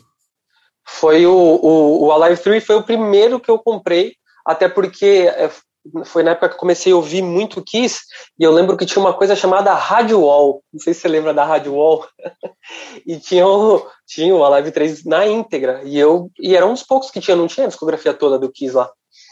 E eu comecei a ouvir, É, até porque a Rádio Wall sugeria músicas. Quando você tava, botava no, no shuffle lá, uhum. ele ia sugerindo músicas. E tocava muitas músicas do, desse disco. E eu falei, nossa, eu pirei, né? Porque eu comecei, sabe, começou a entrar na veia mesmo. Falei, meu, porque você, desmistifica só aquele lance da maquiagem, até você fala, puta, a banda é boa mesmo, saca? Uhum. E eu fui atrás de, loja de disco, antigamente tinha muito, né? Pra quem não sabe, hoje quem for mais novo, tinha muita loja de disco antigamente. E foi o primeiro que eu fui atrás. Comprei e comecei a ouvir, ouvir muito, assim, eu já pirei muito, porque é, que nem você falou, é, apesar da sua decepção de não ter músicas dos anos 80, muitas músicas dos anos 80, né? foi tinha músicas que eu conhecia e músicas que eu não conhecia e passei a amar, sabe? Então ali foi a porta de entrada. O Unplugged veio assim um pouco depois já. Foi depois que foi eu conheci depois do, do Cycle Circus. Eu já tinha assistido o Unplugged na MTV quando estava passando, uhum. só que passava batido, né? Depois que eu me apaixonei por Kiss, né, em, em 99, que eu é, fui comecei a ir atrás e, e aí eu lembro que de ver que tinha um acústico do Kiss. Eu falei, puta merda, que, como é isso? Aí eu lembrei que já tinha passado. Eu falei, puta, eram os caras. Sabe quando você não, sim, não, sim. não liga? Tem uma coisa que você viu há muito tempo. Eu falei, meu, é os caras mesmo. E eu fui atrás e também achei louco demais. Tinha, ainda nessa época tinha músicas que eu não conhecia, tipo World Without Heroes, eu nunca tinha ouvido, né? É, See You Tonight, eu nunca tinha ouvido do disco solo do, do Gene e tal. Uhum. Então, é, e aí eu, e eu falei, meu, que sensacional, porque é, é que nem o, o, o, Eric fala, né? O acústico também serviu para mostrar de fato que o Kiss é uma banda que tocava bem, né? Naquela, naquele período, pelo menos. Sim. Então os caras tocavam bem, cantavam bem, né? Então, porque muita gente ficou estereotipada, ó, o Kiss é os caras da maquiagem, ó. Né? Uhum. A banda que usa maquiagem, o cara da língua grande. Só que nesse disco eles realmente mostraram. Porque é muito difícil você trazer suas músicas, uma banda que sempre tocou, sabe, porrada, trazer tudo pro violão, como, né, como o Paul fala, como elas surgiram. Né, as músicas trazer ela de volta sim, como elas sim. surgiram. Eu tinha até anotado isso aqui para a gente trazer mesmo para a conversa, que é o seguinte. Uh, muita música, e você que faz música também, é, eu, gosto, eu gosto de fazer música na guitarra. Tudo bem, tem algumas que você faz no violão, mas a música de rock geralmente se origina num riff e você, né, é mais fácil ouvir já um riff do jeito que ele vai soar fazendo na guitarra. Eu acho que nem toda música do Kiss pode ser traduzida para o violão. Nem toda. É, sim, acho que eles certeza. foram muito espertos nesse disco. Tipo, 90, 90% dele eles acertaram assim, na mosca, na escolha de repertório. A primeira música mesmo já diz, porque ela é muito melhor. Eu não prefiro, eu prefiro a original por, por coisa sentimental ali, de. de como é que um carinho. Nostalgia, né? é. é. Mas eu sei que ela é melhor resolvida no acústico. Né? Aquele tchaga jan, jan, jan, jan, é muito melhor do que aquele que tem lá no disco. É, é, é, muito melhor. É. E, mas, por exemplo, algumas músicas, tipo. É, eu já vi eles tocando Heavens on Fire, acústico. É, qual outra? Let's Put the X in Sex, God of Thunder. Essas músicas, para mim, elas ficam. E eu queria te perguntar aqui, porque eu sei que você toca na banda do Felipe, ou o Felipe toca na sua banda, não sei. Não, foi ele que fez a banda, eu toco na banda do Felipe. e assim, durante muito tempo vocês fizeram um acústico. E para fazer esse acústico, vocês se baseavam no repertório do Kiss Unplugged ou vocês pegavam o show que seria do Kiss normal e tacavam violão ali? Depende, tem eventos e eventos. É, quando a gente teve a primeira, a primeira vez que a gente decidiu fazer o show acústico, obviamente a gente falou, não, vamos tocar o MTV Unplugged, né? Só que no meio dos ensaios, a gente pensava assim, bom, dependendo do lugar que a gente for tocar, porque às vezes, às vezes a gente faz né, bar, às vezes a gente faz teatro, né? Então, por exemplo, se você vai fazer um bar e vai tocar outra banda, como é que eu vou tocar um monte de lado B? Porque esse acústico do Kiss tem 70, 80% é lado B. Uhum. Como é que eu vou tocar 70%, 80% lado B aí depois vem um, um, um, Guns N' Roses quebrando tudo, tocando hit do começo ao fim, um, um, Aerosmith cover tocando hit do começo ao fim, um Iron tocando cover é. do começo ao fim, só hit. Aí a gente falou, não, a gente tem que ter as cartas na manga. Então a gente tem a espinha dorsal, geralmente, do MTV Unplugged. Aí se a gente vai tocar num lugar que a gente sabe que vai ter fã de Kiss e é só a gente, a gente geralmente toca 90% daquele, daquele show. Quando rola esses, né, ah, vai ter fã de rock em geral, aí a gente faz 50% do MTV Unplugged e os outros 50% ah. os clássicos, assim. E na sua opinião, sincera, tá? Não vale, ah, porque eu toco, eu vou falar que tudo é legal. Não. Quais são as músicas que você acha que não rolam bem desses hits do Kiss que não são muito legais no acústico? Para você, gosto pessoal. Que eles fizeram ou que a gente toca? Vocês tocam. Que você fala, porra, toca. eu vou tocar porque tem que ah, tocar, mas isso aqui não é para violão. Não, tem várias, tem várias, tem várias. É, Vira mexe, a gente tem que tocar Detroit Rock City. Essa é a primeira que eu é, pensei. É, é ridícula, ridícula no violão. Uma, porque na hora do solo o violão não sustenta. Aí tem hora que eu fico fazendo. é, é tem, esqueci até o nome do, da, da paletada. É, e aí tem, ah, tem várias. É, a gente tem, tem um dia que a gente toca Juice no, no violão, sabe? Fica ridículo. Mas aí às vezes a galera grita, às vezes junta muita gente pedindo uma música, você não tem como falar, não, é, não vou tocar. Pode crer, pode então crer. tem essa, tem Detroit Rock City, é, a própria Shout It Out Loud, quando tem que tocar com violão também, eu acho fraca demais, fica muito xoxa. Sim. É, Love Gun me recuso. Já pediram para tocar Love Gun, eu falo assim, não, essa não dá, gente. Essa vocês vão me dar dá licença, essa música no violão não vai ficar legal, vocês não vão gostar. Mas é por causa do riff? Você acha que aquele riff ele não se traduz no violão? É Fica isso? Fica broxante, cara. Fica broxante no violão. Porque a, aquela música ela, ela pede vitamina da, da distorção da guitarra. Ela, ela, sim, sim. ela tem a ver com isso, né? Tem uma coisa que eu não sei se. Você deve saber, mas não sei se você lembra.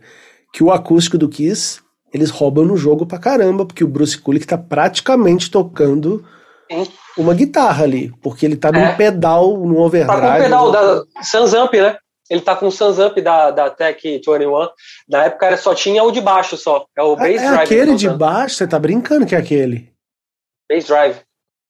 Caraca, é. de, só depois daquilo que a Tech 21 foi fazer um Sansamp de violão e de guitarra. O, o GT2 só lá. Tinha de baixo. É, aquele de é. guitarra eu usei tanto. Aliás, os discos do Exótica, maioria era com aquilo, cara. É aquilo ligado num macho, numa gambiarra. É um clássico.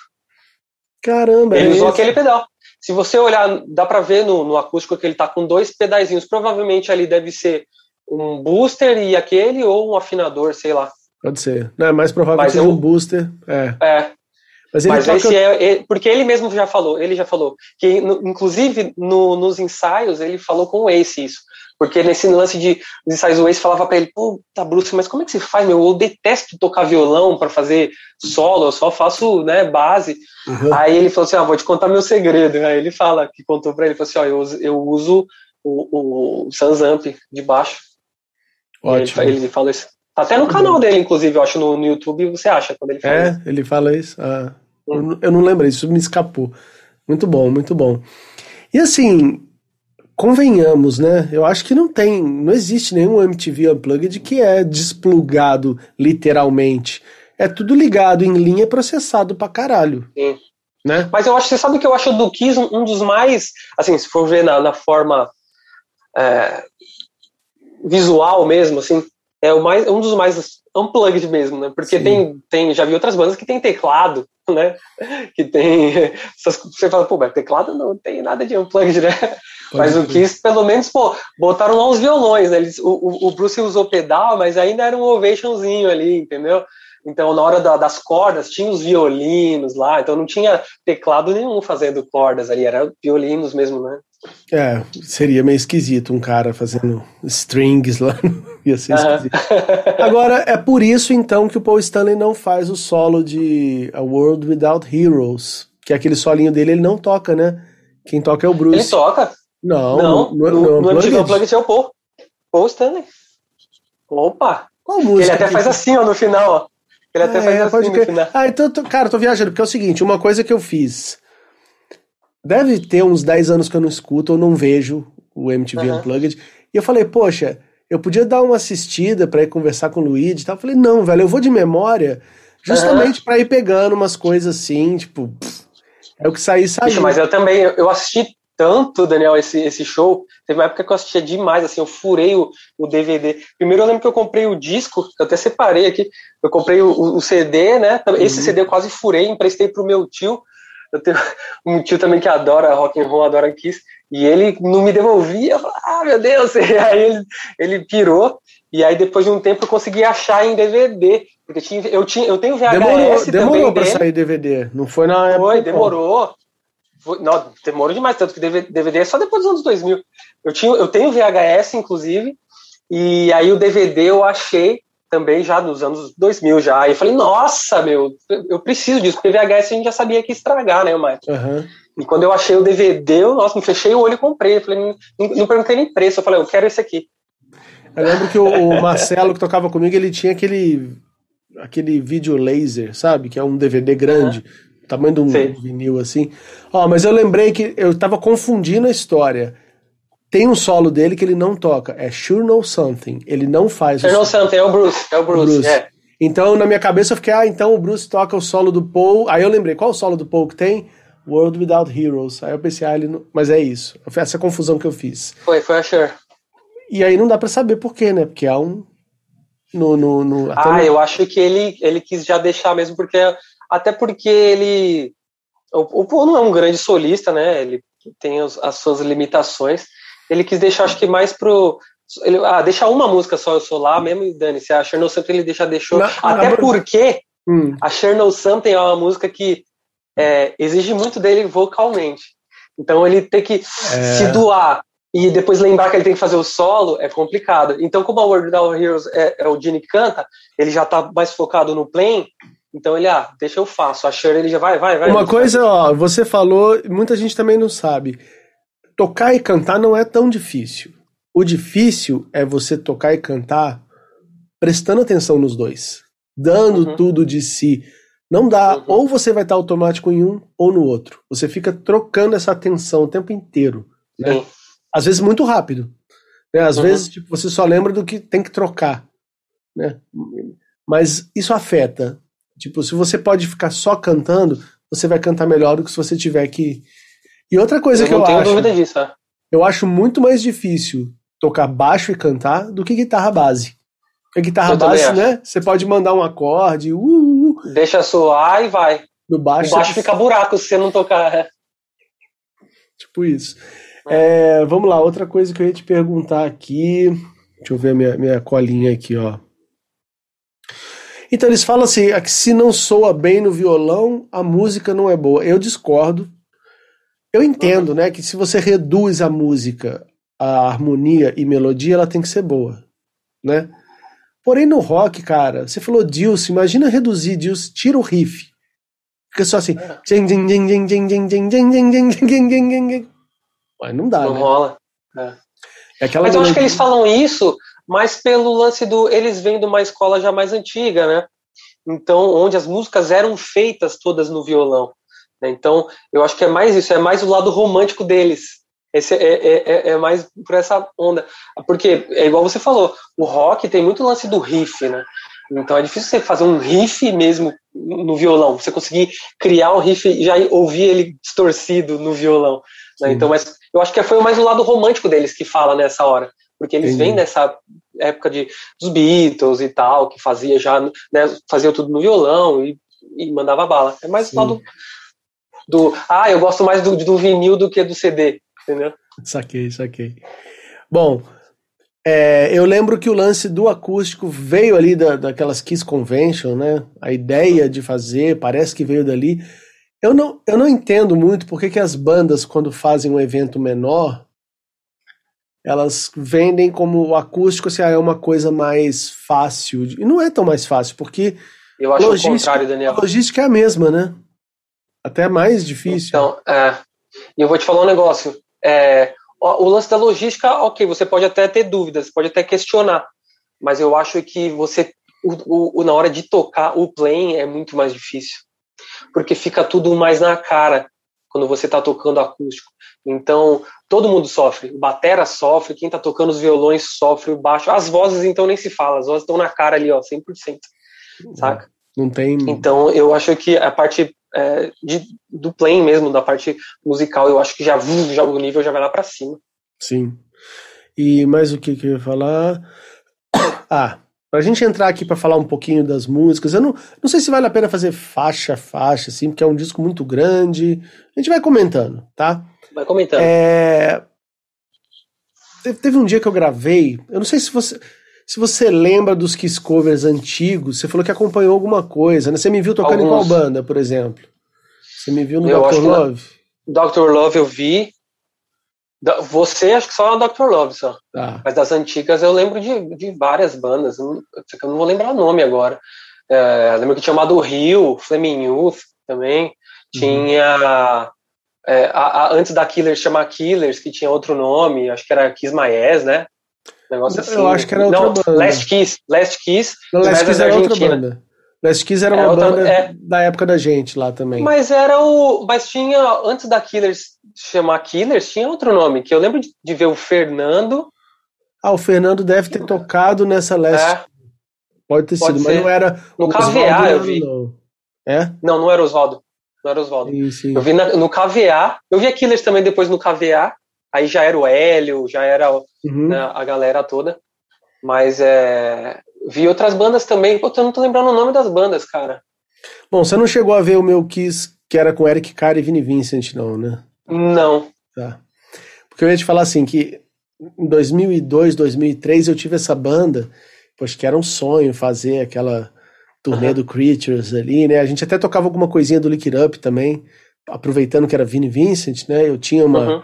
uma Flying V lá, não era nem Jackson, era uma Kramer, mas era bacana a guitarra. É.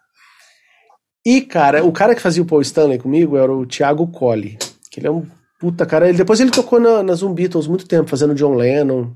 É um cara talentosíssimo, assim. Uhum. E a gente estava conversando sobre o acústico Titãs. Eu fiz uma tentativa com ele de um papo desse aqui, onde a gente pegou o acústico de Titãs, porque a gente é muito fã de Titãs e tal. Vamos falar do acústico. Cara, depois que a gente fez, eu até falei com ele, velho, eu não sei se eu vou lançar não, porque eu descobri que eu não gosto. Porque no caso do Titãs, eu não sei se você está familiarizado né, com o som do Titãs e tal, uhum. aquele disco é um disco para quem não é fã da banda. Aquele é um disco que pega um negócio que era especial, na minha opinião, né? Titãs era uma banda, poxa, com atitude, né? Uma banda uhum. pesada, uma banda especial e transforma uma coisa para toda a família. É, deram uma pasteurizada, né? É. Pro Playboy ouvir no carro, entendeu? Coisa que não era de antes. Antes, é. para você ouvir. O que, não, assim, o que eu acho que não, não, não, quer dizer que seja ruim aquele acústico. Sim, eu acho sim. muito bom. Só que é, realmente eles fizeram uma coisa pasteurizada. E não lá naquele caso, juro para você, eu fui passando com ele música por música. Não tem nenhuma que eu prefiro ali do que a versão original. Nenhuma. Nenhuma melhorou. para mim, tá? Eu sei que tem gente que vai achar um absurdo, mas fazer o quê? Aí eu pergunto, o acústico do Kiss para você, você acha que ele é uma coisa mais para fãs, ou seja, uma coisa especial que eles fizeram, velho? Vamos colocar a essência do Kiss para os nossos fãs? Ou é uma versão light, tipo, vamos fazer o Kiss para a família, o Kiss bonzinho? Eu não acho light, não. Até porque senão não teria um monte de lado B, tá cheio de lado B. Eu achei que foi uma coisa bem ousada, inclusive. Se você parar para pensar, a gente está falando Coming Home, Lester Caster, Going Blind, só foi, só foi ter um hit na quarta música que é do You Love Me. Que nem é hit. hit é, que nem é hit, então, mas das, das, que eles já tocaram em show, eles tocavam do You Love Me nos anos 70. Então, né? pouco, pouco. Aí que tá. É, naquela, né, na turnê do Destroyer até que tocaram. Sim, mas a gente, é isso que eu ia falar. Quando eu peguei esse disco, legal você ter tocado nisso. Porque eu lembro que eu vi essas primeiras, e até do You Love Me, ela era uma música lá do B, porque ela só tinha rolado naquela Sim. turnê, a gente não tinha acesso àquilo. Não era uma é música verdade, que tava tem que lembrar a época. É, não estava em disco ao vivo nenhum. Era uma música que o Kiss ignorava completamente. A primeira vez que eu fui ver o Kiss dar uma atenção para ela foi no VHS do Kiss My Ass, se eu não me engano, que acho que tem ela ao vivo na turnê do Destroyer. E que eu fiquei, caralho, uma música lá do B, assim. que ela não tá nos Alive, né? Ela não, não tá em lugar nenhum. Aí, quer ver, ó, realmente de hit, hit, hit. Nesse, nesse unplug de hit mesmo, é, é Rock and Roll Night. Beth, Rock and Roll Night. É. Só. De Só? hit é isso, é. é. Então você tem muita razão. Should Know Something é um pouquinho, né? Porque é, é porque tinha clipe, né? Mas é, eu nem sei um se hit. o clipe tocou tanto na MTV brasileira. Não. Eu acho que tocou não, mais na MTV uma... gringa. Nem tanto porque ele não é da época MTV, né? O Dynasty é de 79 e a MTV ah. só entrou, só começou a existir em 81. Então aquilo já era meio velho, era um vídeo promocional ah. que passava, né? Não era aquela coisa de rotação, igual você falou, os vídeos do Aerosmith. Aquilo ali, sim, uhum. era uma coisa em massa, né? Aliás, você falou de três baladas do Aerosmith, né? Mas tinha os clipes de rock também. Lógico. Ah, e aliás, eu, eu, eu sou Aerosmith rock and roll, né? Eu não sou. Ah, tá. Porque tem gente que gosta do Aerosmith do, da, das baladas. Eu acho balada maravilhosa. eu acho maravilhosas as baladas do Aerosmith. Mas eu gosto do Aerosmith por causa do rock and roll, Cara, por causa da, da essência mesmo. Eu não vou, não vou estragar aqui, não vou dar spoiler, mas no papo do Aerosmith que eu tive, tem umas baladas que eu acho intragáveis e umas músicas de sucesso desses anos 90 assim, que eu falo, nossa, que eu não aguento mesmo chegar perto. Porém. É eles saturaram bastante também. Eles, é, teve o lance da, da promoção, né? De tocar muito, massificar a música. Mas tem umas que eu adoro também. Tem, uh, qual que é? Crying. Crying eu adoro, é. acho foda. Agora, Amazing. Ai, nossa, eu acho horrível. Amazing é, então, Amazing é o lance é o seguinte: Amazing é uma música que quem é fã entende que é fã pra caralho. A Amazing, a letra dela, fala sobre a reabilitação do Steven Tyler, né? Uhum. Fala de quando ele se quando ele se curou, quando ele se, se curou, né? Um, um dependente químico não se cura nunca, né? Ele ele tem, é, um dia, né, um dia de cada vez. Mas quando ele se reabilitou, né? Quando ele decidiu largar tudo. Então a letra fala excepcionalmente disso. Fala dele deixando as drogas para trás. Quem não sabe dessa história acha que é uma música de amor, ou sei lá, é, que. Mas é uma música mas ela que, é uma música, mesmo é tendo é esse peso, mas é. o, a, a, parte musical dela é um negócio. Ela é arrastada, ela é arrastada, né? É. Bom, isso é impressão também, como eu falei, é pessoal isso. Para mim tem certas músicas do Aerosmith que eles cruzam uma linha do que eu considero quase brega, assim, eu falo, nossa, velho Hum, menos, volta, volta. E no caso do Kiss, eu fiquei muito, muito feliz e orgulhoso na época de que o, o acústico não paga mico. Praticamente em não. hora nenhuma. Praticamente. Vamos dar uma relembrada aqui, né?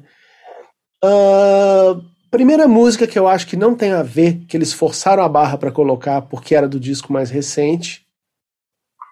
A quinta música, Domino. Domino. Esse é um daqueles casos que. É, aquele riff plém, plém, plém, plém no violão, eu não acho é. que funcione. Eu acho uma baita música, mas eu acho que no acústico também eu, não, eu acho que eles empurraram porque era do disco mais recente. Embora o Eric Singer tenha dado um show nessa música, deu um workshop é, de batera nessa sim. música. É muito legal, as viradas mas dele, é, né? É, meu Deus do céu, aquela para mim é uma das músicas que ele mostra assim, ó, tô aqui, né? E, embora essa música seja maravilhosa, eu também acho que essa música foi empurrada nesse acústico. Você já viu aquela versão? Já viu aquela versão que eles repetem oito vezes cada música? Sim, eu tenho aqui. Eu tenho aqui. Eu, eu, eu gravei num DVD sem corte, céu. Kiss MTV, é. MTV Unplugged Uncut. Isso, Tem, isso mesmo. A, a Domino eles tocam cinco vezes, porque o Dini erra, erra a letra várias e, vezes. E tem várias outras. Ela, eles até deixaram, né, no, no, no vídeo oficial, eles deixaram um dos erros dele. é. Mas tem várias músicas que eles tocam mais várias uma vez. E eu, eu queria lembrar, velho, na verdade, se essa versão, esse uncut, se o som já tá mixado ou se é um som tipo da mesa ali, tosco. Não, da mesa. Eu lembro que é. eu tenho aqui. É o som cru. Cru. Não tem. Você, você repara que é bem diferente do som que foi pro, pro disco e tal. Mas não chega a ser um caso daqueles que você acha que eles fizeram overdubs, né? Ou... Porque parece não, que foi cara, bem, bem real. Foi né? muito bem tocado, cara. Se você, assim, a gente que está acostumado com isso, a gente consegue pegar os detalhes, prestar atenção e tal. Mas dá para ver que é, foi muito bem executado. Até por eles terem repetido algumas músicas, pode ter sim é, takes é, áudio de um take e imagem de outro take. Isso aconteceu, isso dá uhum. para ver. Mas deles irem pro estúdio gravar de novo, não teve não. Que o Alive 3 você sabe que é completamente. Aquelas falas do Paul Stanley é ele, tipo, numa cabine. Uhum. É. Simulando aquilo. E tinha um amigo também que tinha achado o CD da plateia. O CD de biblioteca de sons uhum. lá, né? Com aquela mesma plateia do Live 3. Sim. Foda. É, então, beleza, vários lados B, a gente feliz pra caramba. Eu, na época, achei formidável. A música I Still Love You, que eu sei que virou um sucesso essa versão por causa das acrobacias vocais lá, eu prefiro a versão de estúdio. Eu gosto daquela coisa da melodia como ela é. Eu já não gostava do que o Paul Stanley fazia no Animalize. Lembra, no show do Animalize ele já põe essas coisas todas, né? Que é ele brincando com a música ali. Acho bacana, acho legal. Imagino que no show de vocês, quando faz, faz aquele. O, o grito é, lá no Você tem meio, que abusar um pouquinho, né? porque a galera. É, a galera pira. A galera, assim, né? a galera pira, né? Adora. E é difícil de fazer. Mas eu sempre gostei daquela versão de estúdio, porque a melodia dos versos é mais na manha e ele só no refrão que ele que ele é. põe a coisa para fora não fica mais dramático. Acho que o, o contraste. Sim. Você leva mais a sério o que ele está falando nos versos e o refrão é. ele explode, entendeu? Eu acho assim que tem. Eu, eu acho que é o, é o, lance da interpretação mesmo que muda. Eu também não sou fã da, da versão do Animalize. Eu acho que principalmente nos anos 80 ele ficou muito deslumbrado com o poder vocal que ele atingiu. E aí ele queria zoar tudo, assim, tanto que tem músicas que ele estraga. Tipo, se você for ver é, a própria Detroit Rock City, ele estraga. Todas as versões dos anos 80 de Detroit Rock City são horríveis, saca? Aí eu acho que nos anos 90 ele acertou, porque ele, ele, ele sacou que ele tinha essa, essa capacidade, só que mais pé no chão. Tanto que eu acho que no acústico ele mandou bem por causa disso. Ele, ele pode até ter feito algumas estripulias, mas eu acho que ele tentou usar mais da interpretação do, da, do, lance da música, do que a música estava falando. Então, tem hora que você vê que ele, ele tá mais desesperado, tem hora que ele, ele respira mais fundo, sabe? Que ele sente mais tal. A do, a do Creatures é legal, eu gosto também. Só que a do, do Unplugged, pra mim, ele, ali ele chegou num, num nível que. Se, eu, se, alguém que não conhece Kiss, não sabe quem é o Paul Stanley, chegar para mim e falar assim, pô, me apresenta, quem é esse Paul Stanley? Eu vou mostrar essa música. Entendi. Não, justo, justo. Mas eu tenho carinho lá pela outra e é, deixa eu ver mais alguma que eu possa fazer uma comparação. Aliás, vou abrir até um parênteses aqui. Ah. Essa versão do Creatures é uma versão que eu ouço bastante, porque é uma versão que dá para escapar bastante na hora de tocar. Então, por exemplo, você está naquele show, você não está muito legal, assim, bom, vamos fazer essa frase aqui do Creatures que ele está mais na manha. Entendi, entendi. Né? Com certeza. Esses truques a gente tem que sempre ter na é. manga, porque a gente nunca sabe o que vai acontecer, né, velho, naquele dia. Eu lembro que quando eu fazia porque eu nunca fiz o Paul Stanley, né? Acho que eu fiz uma vez de brincadeira no show, mas assim, como a minha voz não se parece, eu ah, não vou me prestar a ficar lá fazendo né, um negócio que é difícil pra caramba e no final das contas não vai ficar parecido. Então, mas nem a minha voz parece. Não, parece. Eu tento cantar, eu, assim, desde o começo, quando eu fui chamado para fazer esse lance de Paul Stanley, eu resolvi falar assim, bom, eu não consigo imitar, eu não tenho a facilidade de imitar vozes. Que nem, por exemplo, o Reinaldo tem, que eu acho genial. Foda, né? vai cantar as músicas, nossa, você fala o que, que é isso. Então eu falei assim, meu, eu quero cantar bem e afinado. Porque assim, eu não vou dar nomes aqui, mas eu já vi. Não vou falar só, fechar só no Brasil, vai falar do mundo inteiro. Eu já vi vários Paul Stanleys, assim, que você vê que a voz é até parecida, mas o cara desafina absurdo, assim, sabe? Tipo, uhum. ai meu Deus cara. Ou não sabe então, abrir uma voz, né? É, não sabe abrir uma voz, e, e, aí toda a banda cantando igual, e puta, meu, aí eu falo, meu, eu prefiro ser agradável, cantar bem, cantar afinado, do que tentar fazer uma voz e eu não conseguir ficar desafinado, sei lá, eu, uhum. sabe, ficar tosco, ficar caricato. Uma coisa que eu tinha medo quando eu comecei a fazer é, cover de Kiss era isso, era suar caricato. Eu tinha medo de, sabe, parecer assim, tipo, subindo no palco o pessoal dar risada. Quando eu falei, quando eu decidi, falei, não, eu vou fazer isso, então eu vou fazer direito para a galera olhar e falar, puta que foda isso. Entendi. Entendeu? É, era, era essa minha, sempre foi a minha intenção. Sim.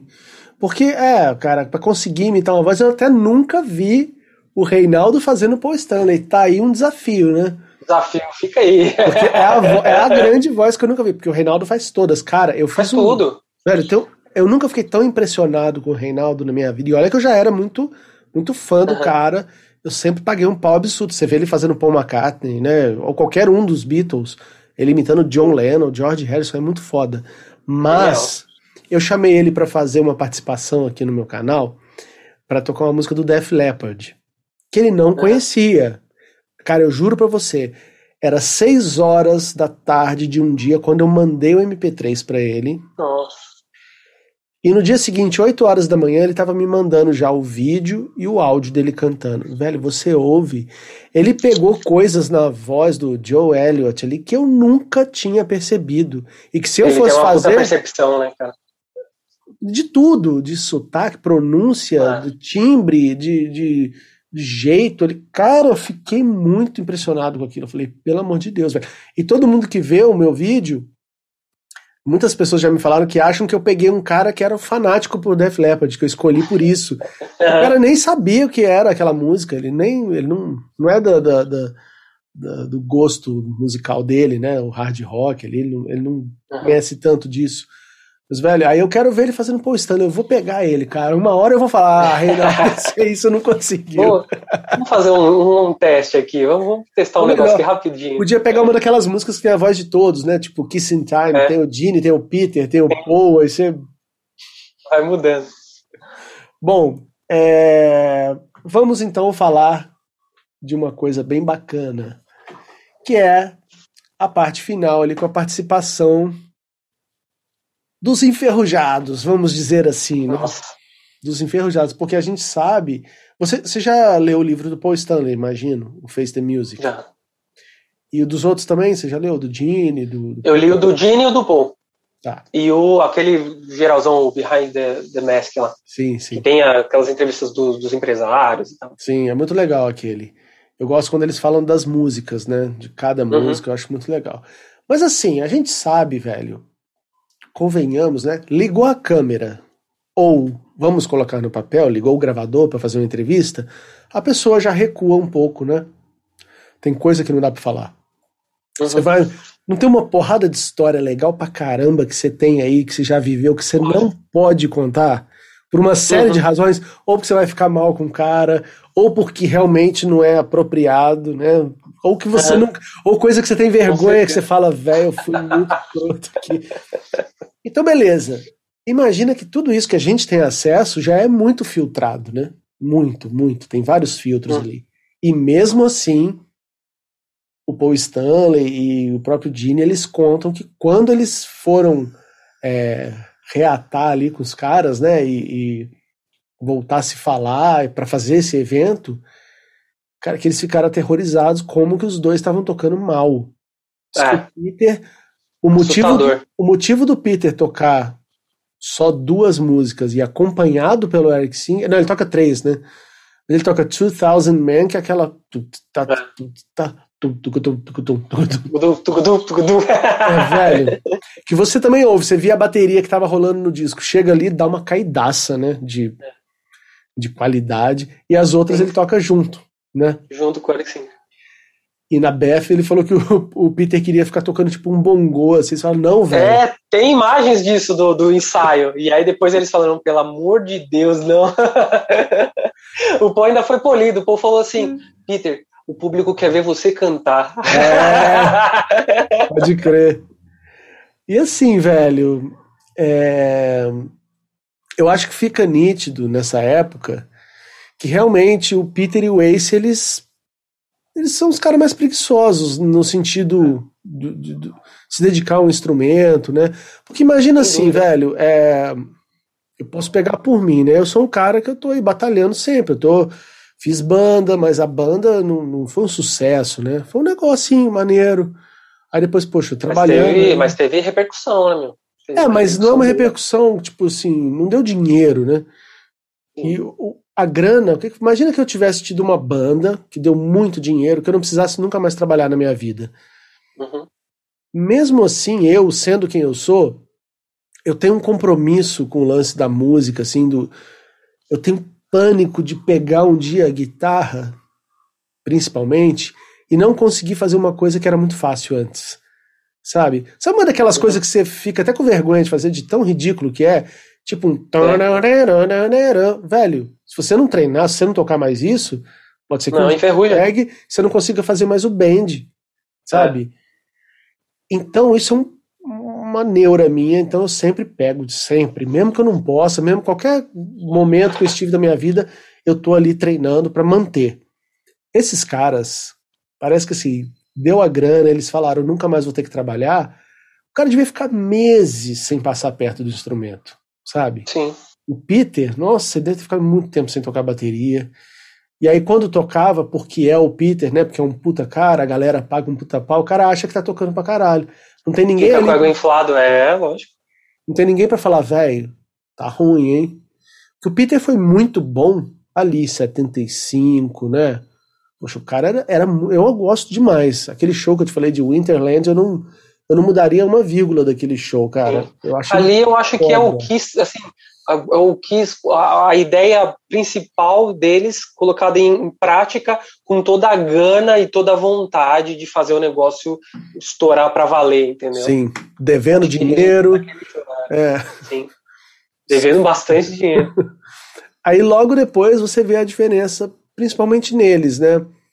Claro que o Ace ainda segurou uma barra legal. Eu acho que o Ace é o som do Kiss dos anos 70, o som. É.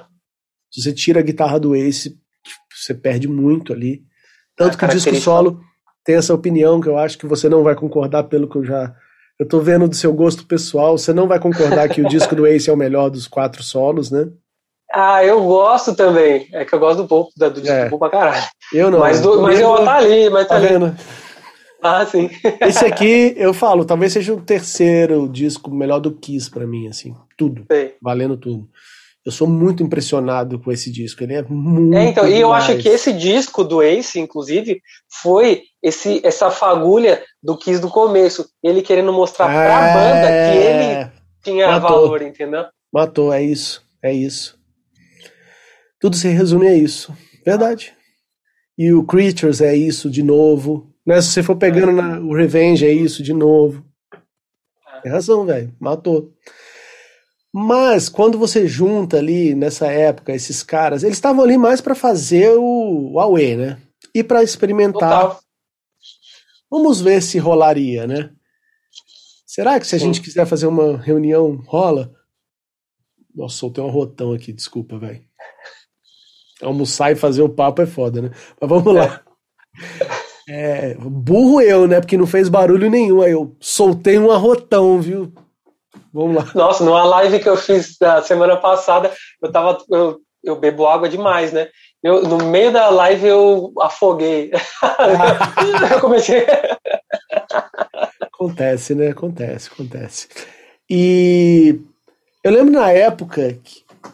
Eu lembro que a gente dava risada eu e os meus amigos, quando a gente assistia o acústico, chegava na hora do Ace e do Peter, a gente achava engraçado, assim, porque o Ace ele tocava durão, né? Aquele monte de anel, assim, sentando a porrada no violão e. Oh, oh, oh, meio bobão, assim, né? Don't you know I'm to... Velho, esses caras não. Eles não são os mesmos profissionais que aqueles outros que a gente acabou de ver. Não, é. Você vê o Bruce Foi. tocando, né? O jeito que o cara toca os solos, como o cara se comporta musicalmente. O Paul Stanley, o Gene até. Porque o Gene tem aquela coisa fanfarrão, né? Com a perna aberta ali, todo escrotão. Mas ele é perfeccionista. É. é.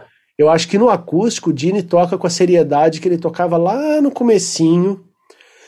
Não sei se você já fez um, teste também, um, um, exercício, que é pegar os discos do Kiss que você já conhece pra caramba e ouvir prestando atenção em um instrumento só. Não sei já, se já, já, já. Cara, o primeiro disco, você pega, vou ouvir só o baixo, ou vou ouvir só a guitarra base, por exemplo. É lindo, velho. É lindo. Dress to Kill também, se ouvir só o baixo. É. Sabe? É demais, cara. O cara realmente estava envolvido com aquilo. Depois nem tanto. É. Eu acho que nos anos 70 dá para você ver que eles estavam ali. Eu, eu não sou desses caras que gostam só dos anos 70, eu adoro os anos 80 mas a gente sabe que eles nem tocaram em todas as músicas ali, né? A partir uhum. de um certo ponto. Já é uma eu coisa. Eu acho que o último disco acho que foi o Love Gun, né? Que eles tocaram pra valer, é, todos eles. É, Lógico, é. teve participações, mas o último que eles tocaram a banda mesmo junto, assim, foi o Love Gun. Depois uhum. era só, só pra gravar a voz só. Sim, e tem umas coisas que nos anos 80 que quanto mais o tempo passa e eu trabalhei muito tempo em estúdio, né? Fazendo trilha tal. Então eu sei que, velho, muitas vezes a gente gostaria de ter um músico ali para tocar, mas não tem, você vai lá e faz. Sabe? Uhum. Ah, eu sei que o meu amigo ali toca muito mais baixo que eu, ia ficar muito mais legal o baixo dele, mas, velho, eu sei tocar também, eu preciso lançar amanhã. Vai lá, vou tocar. Uhum. Eu fico aqueles, sei lá, no Animalize, o Gene não deve ter nem chegado perto do baixo. Perto. Né? E, e você sabia, tá, uma curiosidade que eu vi esses dias, que a galera não sabe, que aqueles solos do Mark St. John no Animalize, muitos deles são recortes, tipo, gravou até aqui, ficou bom, agora vem a partir daqui. Ah, é? E não, tem, e não tinha os finais de frase, velho. Que o Paul Stanley, que é o produtor do disco, depois ouvindo aquilo, ele pegava, ó, a, a, a frase está fazendo. Ele, porra, eu vou fazer. Não, eu vou parar numa nota. Então ele gravava essa nota para fazer o final ele da colava, frase. Né? Oh, imagina. Emendava, fazia a emenda. Imagina Trampo danado. Trampo, Nossa. cara. Isso sem ser no, no digital que a gente vê, né? É. Hoje você vai lá e né, corta no mouse. Pega o preset igual que o cara tava é. usando e faz o mesmo som. Não, ali era na unha. Parabéns pro cara, velho. Porra. É... Mas o que, que você tem a falar dessa reunião breve dos, então, dos originais aí no final? Eu, é, o, o, lance do, do Ace e do Peter, eu acho que foi uma sequência de fatores também, né? Porque o, Paul e o Jenny sempre falaram que eles ouviam os anos 80 inteiro fãs pedindo para voltar à formação original, vocês não vão voltar, quando que vocês vão voltar? Algum dia vocês pensam em voltar com a maquiagem e tal, e eles sempre falavam, não, não vamos voltar com a maquiagem, não vamos voltar com esse Peter. E eu acho que até naquele momento que eles falavam, era assim verdade. Uhum. Eles estavam com uma baita banda e eles não queriam voltar aquele pesadelo que foi o final dos anos 70, né? E quando rolou, começou a rolar as convenções, eu acho que até pelo, pelo lance de ter a aproximação mesmo com os fãs ali, ficou mais, mais é, como posso dizer, ficou um lance mais, pô, acho que o nosso próximo trampo tinha que ser algo que os fãs tivessem mais interesse, porque é, o Kiss ali, não, tudo bem, eu acho o Revenge um baita álbum, eu acho né, ali sensacional, só que o, Kiss não estava tão em alta também aquela fase, né? Foi a fase do grunge ali, o Nirvana estourando, um monte de banda ali estourando e tal. Então, é, o, acho que o Kiss pensou nesse lance do fã também. E aí, como tinha, rolou o lance da, da, daquela convenção que o Peter, na cidade que o Peter estava lá, quando eles estavam lá em Los Angeles, uhum. é, do, dizem que foi o Eric que pediu, né, pro Peter dar uma canja, né, e eu acho que ali realmente foi, e se a gente fizesse um lance? E diz que quando eles começaram a repetir isso na, nas convenções, foi realmente a MTV que foi atrás, porque começou a rolar um burburinho, né, que as convenções estavam sendo um sucesso ali, entre os fãs, todo mundo começou a falar, e eu acho que teve boa parte da MTV também nisso, porque é, é, que nem, eu, eu não sei qual livro que eles falaram isso, que a diferença era brutal quando aconteceu a proposta para a reunião. Do tipo, eu não sei quanto era o cachê dos caras, mas era assim: ah, o cachê, era, vai, vou, vou, vamos brincar, vai. Vocês, vão, vocês ganham um milhão por show, se voltar o, o Ace e o Peter, vocês vão ganhar 20 milhões. É, tipo isso. Entendeu? E, mas é engraçado que eles sofreram, sim com essa volta, o, tanto o Paul e o, e o Gene, porque é, o Bruce fala que os ensaios do, do acústico foram meio tensos. No, no, no making-off mostra eles todos felizes lá, né? Oi, Peter, oi, se abraça e finge que chora, tal, sei que lá. Eu até imagino eles fazendo, que, eles fazendo é, várias vezes aqui, volta, volta, não ficou legal. Não. volta. Desse jeito mesmo. Mas o Bruce fala no, no, no, que os ensaios foram bem intensos, porque assim, rola aquele lance, né, do, pô, vamos ensaiar aqui, pô, não ficou bom, só que, pô, faz tempo que você não vê o cara, pô, vou dar uma bronca no cara, você fica assim, putz, dou, não dou. Como sabe? fazer Puta, isso, vai que né? o cara fica, o cara fica puto, vira as costas e vai embora, entendeu? Aí ele falou, o Bruce falou que foi bem intenso os ensaios, o clima tava estranho, assim, sabe? Tinha esse negócio de nostálgico, mas esse clima de, putz, os caras tiveram uma treta ferrada no passado, né, meu? E como e, é que eles vão se comportar aqui? E tem uma coisa, o Ace, ele sempre, achou, por mais que ele depois tenha. É, ele, ele participou de coisas com Paul Stanley, com Gene, na cabeça dele, esses caras são muito falsos, eles são os filha da puta. Ele, ele acha é. isso mesmo. Ele já falou isso várias vezes, que você não pode confiar, que eles são manipuladores, que eles são maquiavélicos, né? E realmente é porque tá precisando de dinheiro, né? A gente estava falando sobre isso, o Felipe, no papo com o Felipe, a gente falou sobre o que que nos leva a ter as ideias, a ter é, as iniciativas. É o desemprego, né, cara? Falta é, de grana. Né? Falta de grana, porque o cara porque tinha. Se você tá bem, se você tá bem, dificilmente você vai inventar coisa nova. Né? Você tá com o tanque né? cheio ali, né? Você ah. vai ah, esperar coisa uhum. apertar um pouco para começar a mexer. Isso é normal. Mas eu acho, cara, eu não sei, a gente tenta ver pela nossa, pela nossa experiência, né, de vida. E eu, eu acho tão feio, cara, um cara que teve a oportunidade de, de se dar tão bem na música, o cara largar isso e tratar dessa forma, sabe? Ah, se não me pagar é. tanto, eu não vou. Ele não se comove nem um pouco com a parte legal da coisa, que é como que isso toca as pessoas, fato disso ser importante para as pessoas. Ele não se liga nisso. É, e até uma... o bem-estar próprio, né? Eu acho também. Pô, não é tão legal você tá fazendo um trabalho de sucesso, que tá sendo, né? Que tá, a galera tá abraçando, tá sendo bem sucedido, do que você ficar só na grana. A grana, lógico, a grana é o que move tudo. Mas você prefere ganhar um dinheiro se divertindo e tendo reconhecimento, ou ganhar um dinheiro sendo frio e não sabe, ninguém é. nem sabendo mais quem é você, ou sei lá. Eu. Com certeza. Esse equilíbrio é que é legal. Você você pode até ganhar um pouco menos, mas você está satisfeito, né? Eu lembro que nos shows do Kiss Cover, é, acho que você vai se identificar com isso, assim, que tinha um momento que não falhava, que era onde eu fechava o olho, eu sabia que ia vir aplauso pra caramba e era muito bom, assim, falava, porra, que legal, agradou. Imagino que no seu caso deva ser a Still Love You ou algo parecido, quando você tá fazendo aquela parada que a galera deve vir. Ah! E é. pro Ace, eu não sei se você sabe, o momento que isso rola. é, a gente fazia Shock Me naquela versão do Alive 2, né? Que aí tem aquele solo que tem aquela. Como é que era mesmo, cara?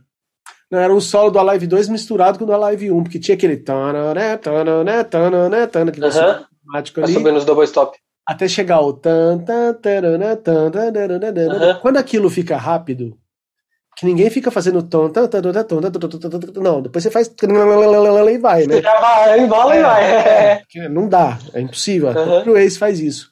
É quando fazia aquilo, cara, era todo show, a galera delirava. Assim. É. Então, confirmando, com você isso acontece ou acontecia, né? Porque agora acontece. Nessa parte, principalmente. Também. O Gui também, sim, na hora que o Gui tá lá é. E, e legal também, porque o Gui, Gui é o nosso ace, né? O Guilherme. É. Ele eu já meio que escolhi. É, é, a gente já teve alguns aces já, né? Sempre o problema da banda é sempre os aces. Incrível. e aí, quando eu conheci o Gui, foi pela internet, no Facebook. E eu lembro que ele, ele já tinha um Kiss, só que eles tocavam sem maquiagem também. E ele sempre falava, oh, pá, ele falava comigo assim, Pô, você vai no show da minha banda, vai no show da minha banda, só que sempre calhava de gente tocar também. Teve um ano, teve 2017, 2018, a gente fechou o ano assim com uma média de 80 shows no ano, assim, uma coisa absurda. É muito, a gente era, a gente tocava todo final de semana quase, sabe? E, e final de semana tocava duas, três vezes. Foi um negócio absurdo. E acabava não dando pra ir ver o show dele, né? E aí quando eu via o Gui, eu falava, pô, mas esse moleque, sem maquiagem, ele já parece o Ace. Porque ele tem uma cara meio de índio, assim, sabe? O Ace tem uma uhum. cara total. Eu falei, meu, eu ficava imaginando ele de maquiagem. Só que, eu, inclusive, eu nunca tinha visto ele tocar. Eu via fotos da banda dele. Uhum. E aí eu fiquei, meu, putz, tomara que esse moleque toque bem, pelo amor de Deus, porque ele vai ficar muito bem maquiado. Aí eu comecei a trocar ideia com ele e ele, meu, sempre muito engraçado. Ele sempre tem umas tiradas muito boas, até hoje, assim. Sabe o cara uhum. que ri, te faz rir sem fazer força? Ele, ele conversando com você, ele solta um, um negócio, uma, uma, frase engraçada de efeito, que nem tá, ele nem pensou, ele lançou. Uma puta, Gui. E você já começou a rir do negócio? Uhum. Falei, meu, o cara tem a mesma vibe do ex, o cara é parecido tal. E aí eu vi uns vídeos dele tocando. Falei, meu, ele toca bem. Ele, tipo, ele tava começando a tocar, mas ele tem potencial. Aí eu apostei nisso chamei o Gui e tal, todo mundo gostou dele, e todo mundo que conhece ele já sente essa vibe boa nele, esse clima legal. Então, quando ele tá no show, e ele tá fazendo esse solo, né, que você falou, o solo do Ace, a galera super compra a ideia também. Aí quando chegar nessa hora, a galera, vixe, também vai junto. E ele Agora... ficou muito emocionado também, porque ele fazia, ele tinha essa banda, tocava muito pouco. Acho que ele fazia o quê? 10 shows no ano, no máximo, sabe? Sim. Quando ele chegou com a gente, que ele fez, começou a fazer show um teatro lotado. Aí eu lembro do primeiro show que já, primeiro show que ele fez em teatro, ele já tinha feito uns outros shows com a gente é, sem teatro, a gente fez no, em Cotia, no Open Mall, lá que foi bastante gente também, mas no teatro ele nunca tinha feito. Quando ele, chegou, quando ele chegou lá, a gente já tinha um pouquinho de intimidade, eu falei, e aí, Gui, vai tremer as pernas ou não? Ele, não, vamos aí, vamos aí, vamos aí. aí foi demais. Que massa, velho. O lance, assim, pra gente já é especial e a gente tá tocando uma coisa que outra pessoa fez. Imagina você ser o compositor daquilo. Compositor. E ter essa. Né, ser ovacionado desse jeito. Eu, cara, eu passei alguns momentos muito felizes né, com as minhas músicas, porque chegou um ponto que o Exótica tinha realmente, assim, chegou a fazer show para bastante gente, tudo fã pra caralho, que conhece tudo. Uhum. Você começa a tocar um trechinho de uma música, todo mundo já sabe o que é. Isso é muito Sei. bom, velho. Eu cheguei quase nesse ponto. Eu tive uma é legal? que a gente chegou quase nesse ponto, demais. É coisa muito louca. Imagina isso vezes um milhão. Ah. Que é o que esses caras têm, né? Como jogar isso fora, velho? Que, que babaquice. Eu acho bom que o Ace, pelo menos agora, de 2009 pra cá, né? Parece que ele acordou ali, que ele começou a produzir de novo, então agora ele tá lançando discos, é. né? Eu acho que tem muito a ver com o lance dele, ele pelo menos se dizer que ele tá limpo, né? Pode ele ser. Tá já, eu acho que tem muito a ver com isso. Porque realmente, assim, não tô eu aqui fazendo campanha de nada, assim, eu, eu assim como os meus ídolos, eu sou eu também eu não, eu não uso nada, não, que eu não gosto, não, não tenho interesse, não tenho curiosidade. Sim. Assim, também quem sou eu para julgar as, as, outras pessoas. Mas eu acho que sim, a droga interfere sim na, no, no, no, na cabeça, no que a pessoa né? quer para a vida, no que, entendeu? Eu acho que influencia muito em algumas atitudes, decisões, exatamente. Massa. E assim, cara, o, o Paul Stanley fala, ó, quando a gente começou a fazer os ensaios, dá para ver o que que 20 anos de abuso fazem com o ser humano. Ele falou que o Peter era o tiozinho, sem noção, é. assim. Ó, chegou o tiozão aí que vai fazer um som, sabe? Triste isso, né? Mas é, é legal. Tem... Dizem que quando eles tocaram as duas músicas, que a primeira foi Beth, depois foi 2000 Man, né? Eu acho, na ordem. Uhum. Quer dizer, não, aqui tá o contrário. Não, foi, foi 2000, é. É, verdade. eles entram, tocam 2000, aí Claro, até que ele fala frente, Members of the Family, aí eles chegam e tocam é. 2000 Man. Tá vendo? Eu tô com a memória já meio fragmentada. Vai puxando, vai puxando. É. Mas diz que quando voltaram ali, eu não sei se nessa versão sem cortes, porque eu tinha isso em VHS, eu nunca mais vi. Uhum. então eu devo ter visto isso há 20 anos, sei lá. Só uma dica, a versão sem cortes dura quatro horas. É, eram duas fitas, isso mesmo. Comprei lá na galeria na época. Você tem em DVD? Tem DVD. Tá. Porque falam que o Bruce e o Eric foram vaiados quando eles foram voltar para as duas últimas músicas. Tem isso? Mais ou menos. Versão? Mas não foi bem isso, não foi bem isso. Não? É, o, o que acontece é o seguinte: depois que eles tocam, eu acho que é, é, foi, um, foi um mal entendido. Depois que vem a formação original, né, toca lá 2000 Man Beth, aí ele fala assim, ah, agora vamos chamar todo mundo.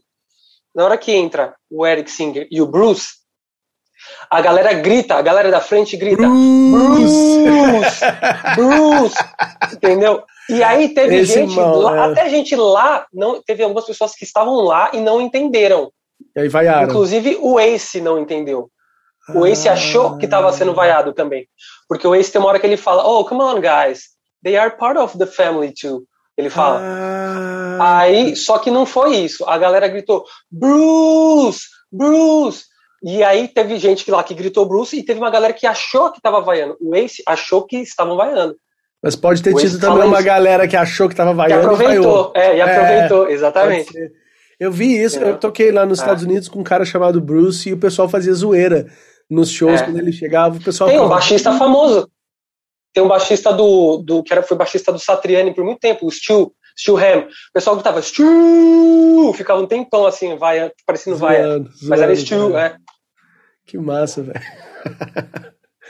É, não teria sentido, né, de vaiar, principalmente o Bruce, porque ele já estava há muito tempo ali. E o Eric Sim, Singer. Ele sempre foi um doce também, né? O Eric Singer ele conquistou rápido os fãs do Kiss também, né? Porque ele toca muito bem, então não tem o que falar. Né? Eu... Mas tem fã, mas tem fã, aquele fã chita dos anos 70, não gosta do Eric Singer. Não sei porquê, acho que, sei lá. Acho então, que passou a não gostar quando ele começou a usar maquiagem, talvez. Eu, eu passei a não gostar de uma coisa, tá? Primeiro, assim, que tem histórias bem feias dele, de, com fãs. Ah, já ouvi falar também. Ele é bem metidão tal, isso aí é uma coisa. E eu uma falar que ele trata bem a mulherada.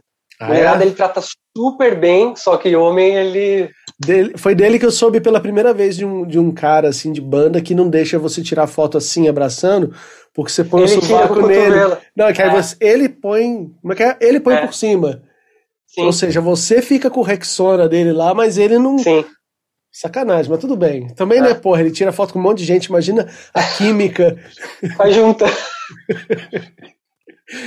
mas assim, o que eu não gosto nele é que assim, vamos lá, vamos ver se você me entende ou se acha também uhum. que eu tô de babaquice. Pode me falar. Tá. A ideia do Kiss que eu gosto, que eu comprei, você tem que comprar uma ideia, né? Você fala, pô, eu gostei dessa banda. Eu gostei do Kiss original. Essa é a banda que me venderam. Aí eu fui acompanhando nos anos 80, porra, tá legal também, Vini Vincent é bacana, Mark St. John, com Bruce Kulick também é legal. Quando chegou o Eric Singer, eu acho que descaracterizou uma coisa, que o próprio Paul Stanley fala no livro. As vozes que eram do Paul, que a melodia do a melodia do Kiss já é muito lá no talo, né? Uhum. Eu não sei se você também pensa em melodia na guitarra, como você é guitarrista. Sempre que eu tô cantando, eu sei onde é. Eu sei Sim. até onde eu posso chegar, né? Vai chegando ali no dó, eu falo, uhum. né? E ali então, não assim, vai. o Paul Stanley, o que, que ele fez? Ele pegou as melodias de refrão, que sempre eram as mais altas dele, passou pro Eric Singer. E ele passou para uma das outras, que sempre são abertas para baixo. Porque uhum. A não ser num caso igual lá no Hot in the Shade, tem aquelas músicas, né? É, you Love Me to Hate You. Que Love é... Me to Hate é lá em cima. Ah, da... Mas isso não tem muito. Geralmente as duas vozes são para baixo. Pra baixo. Então o Paul Stanley caiu para essa aqui do meio, o Gene foi lá pro, pro subsolo Sim. lá. Então, eu acho que descaracterizou porque a voz do Eric Singer, apesar de ser ótima, é uma voz de rock, não é voz de Kiss para mim. Ele não tem na personalidade dele o lance é. do Kiss. Não tem, cara. Eu acho que pegou mais pelo, pelo lance de você já conhecer o Kiss antes. Quando eu conheci o Kiss, quando eu, eu conheci o Kiss, o Kiss já era tudo isso. Já era os anos 70, 80 e 90, que foi o ano que eu Entendi. conheci né, o Kiss pra valer. Então o Kiss pra mim já era aquilo tudo, saca? Então acho que pra você, por você ter conhecido antes, Sim. você tinha uma imagem. Pode ser. E acho que talvez seja isso, é. Pra mim isso pegou muito, e isso aconteceu quando ele voltou, né? Porque ele saiu da banda, aí teve uhum. o Reunion Tour, onde o Paul Stanley tava cantando muito, né, velho? Cara, como ele cantava bem ali. De 96 eu, até é, 2000. É, é, o, é o meu Paul Stanley favorito, assim. É o Paul Stanley que eu faço mais laboratório é, para fazer shows e tudo, tudo, mais. O pessoal fala assim: ah, fazer cover é, é, fácil, né? É só você ir lá e imitar o cara. Eu brinco que eu não gosto de imitar, eu tento não imitar. Uma coisa que eu aprendi muito, assim, com o Fernando, que era da Killers, que eu acho ele genial. É, o Fernando ele não imita, ele não imita o Dini, ele respira como o Dini quando ele precisa, quando ele está no palco, sabe? Então ele tenta pensar com a cabeça do Dini quando ele está no palco, tipo, o que o Dini faria nessa situação? Entendeu? Não é só ir lá e botar a língua para fora, é pronto, estou imitando o Dini. Uhum. Ele, ele, tenta, ele tenta raciocinar com a cabeça do Dini no palco, então fica automático. É uma coisa que eu reparei e falei, meu, é, o caminho é esse. Então eu, eu, sempre fiz muito laboratório. E o Paul Stanley que eu mais faço laboratório é dos anos 90, que eu acho o Paul Stanley mais completo. E como a gente faz mais shows, shows maquiados, eu tento focar sempre no, na reunião tour, que para mim é o Paul Stanley que está cantando melhor, ele está tocando bem, ele até fisicamente tá bem, tá pulando ainda, ainda tá dançando, sabe? Então eu acho o dos anos 90 ele bem competente, porque ele já tem conhecimento, ele tem a técnica ferrada e ele já sabe que ele não precisa exagerar igual nos anos 80. Ele já sabe a hora que ele vai dar os berros dele, sabe a hora que ele vai ficar mais aqui. E ele tá cantando demais. Apesar de que tinha uma coisa que me irritava muito na Reunião Tour que tem a ver com falta de noção, que é hum. as falas entre as músicas são todas cantadas e Cantada. lá em cima. É. Eu lembro que quando eu vi o primeiro show, qual foi o que vazou primeiro? Eu não lembro qual foi, cara. Teve um show que vazou. Teve o Tiger Stadium e Mas teve, teve um... o do Madison Square Garden. É um desses que vazou, ah. que a galera tinha. E me mostraram, pô, Ah, com... deve ser o de. Se, se for o da pré-turnê, é um que é de Irvine lá, né? Que é, o, é aquele show teste, né? É aquele piloto que eles fazem. Pode ser, eu não lembro mais. Eu lembro da época que eu tava em Brasília, inclusive colocaram esse show que tinha vazado da Reunion Tour. Uhum. E eu tava achando do caralho as músicas, mas começou a me dar nos nervos essas partes do, do meio das músicas. Eu falava, para, velho. Vai cantar, para com isso. Era muita gritaria o tempo todo. Eu falei, tá bom, velho, chega. Dizem mas que sabe isso que eu acho, Daniel? Ah. Eu acho que é, foi o lance daquilo que a gente estava falando agora há pouco. Acho que tem a ver com Ace e Peter. Eu acho que na cabeça do Paul Dini era o seguinte: até ano passado, eu tinha Eric Singer e Bruce Kulick quebrando tudo, segurando Nossa. a onda para mim. Agora, tem uns caras que estão aqui porque é o, é o visu da banda. Só que eu não tenho segurança nenhuma. Eu vou ter que chamar a responsa para mim aqui. Então o Postelli começou a falar: eu vou ter que me esgoelar aqui, entendeu? Eu vou ter que me entregar aqui, sabe? Vou ter que chamar a responsa, porque de banda, meu background aqui tá capenga. É, bacana, bacana essa visão aí. Achei legal. Eu não tinha pensado nisso, não. Para mim era uma coisa mais, eu achava que era uma coisa de vaidade, ainda resquício dos anos 80 que você falou. Que ele é. realmente, né, despirocou. É. Mas é isso, legal pra caramba. O, o lance é que logo depois do acústico, pelo sucesso desse finalzinho aí e tal, a gente sabe o que aconteceu. Uhum. Eu apesar de gostar do Carnival of Souls, eu não acho que seria um caminho legal para a banda seguir, porque é, cara, vivendo aquela época e escutando esse disco na, na versão a primeira que saiu, que era um cassete chamado Red, eu não sei se você viu isso, tinha uma cabeça Sim, era vazado também, era um bootleg na verdade, né? então, né? Não foi lançado, ali, né? Ali quando eu ouvi aquilo, eu ouvi na galeria do rock, cara. Tinha vindo assistir um show do ACDC aqui em São Paulo, passei lá. Cara, foi tão decepcionante porque eu tava esperando um revenge melhorado. E aí eu vi o Kiss fake, cara. Kiss muito na cara de pau copiando as bandas da época. Sim. Aí, beleza. Não rolou, rolou a Reunion Tour. Quando esse disco saiu em CD, com uma mixagem um pouco melhor, né, mais bem acabado, uhum. eu adorei. Eu achei do caralho, mas sabe por quê? Uhum. Eu já sabia que aquele não seria o caminho que a banda ia seguir. Aquilo era uma anomalia. Você podia curtir Entendi. com a boa. É muito diferente Sim. isso, entendeu? Que nem as pessoas não entendem como é que os fãs ficaram decepcionados com The Elder, porque a gente hoje ouve como uma anomalia. Ah, é bacana uhum. aquele Kiss diferentão.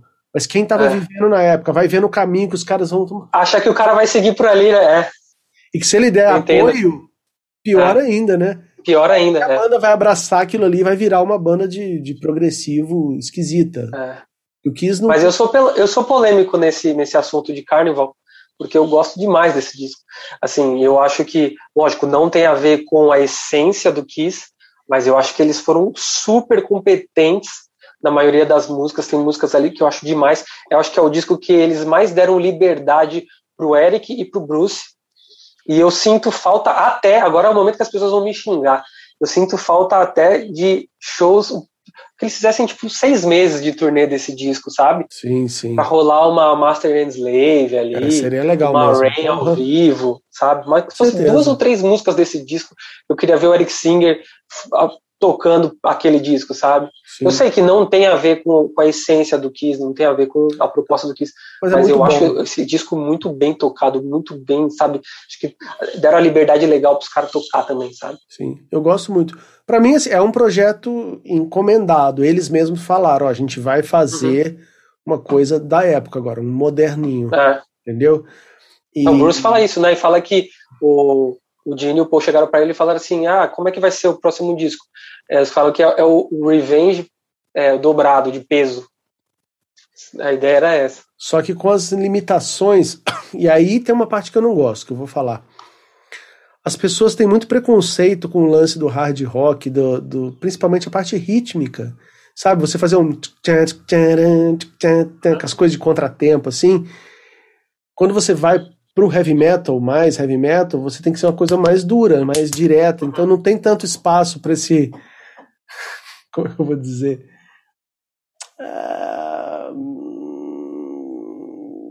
Pô, tá faltando. Essa malemolência. Eu ia falar malemolência, mas eu tava assim, não, essa é a minha última opção. É uma, é uma malemolência, não tem como é, fugir. Tipo, você lembra do Steven Adler lá no Rocket Queen, uh -huh. sabe?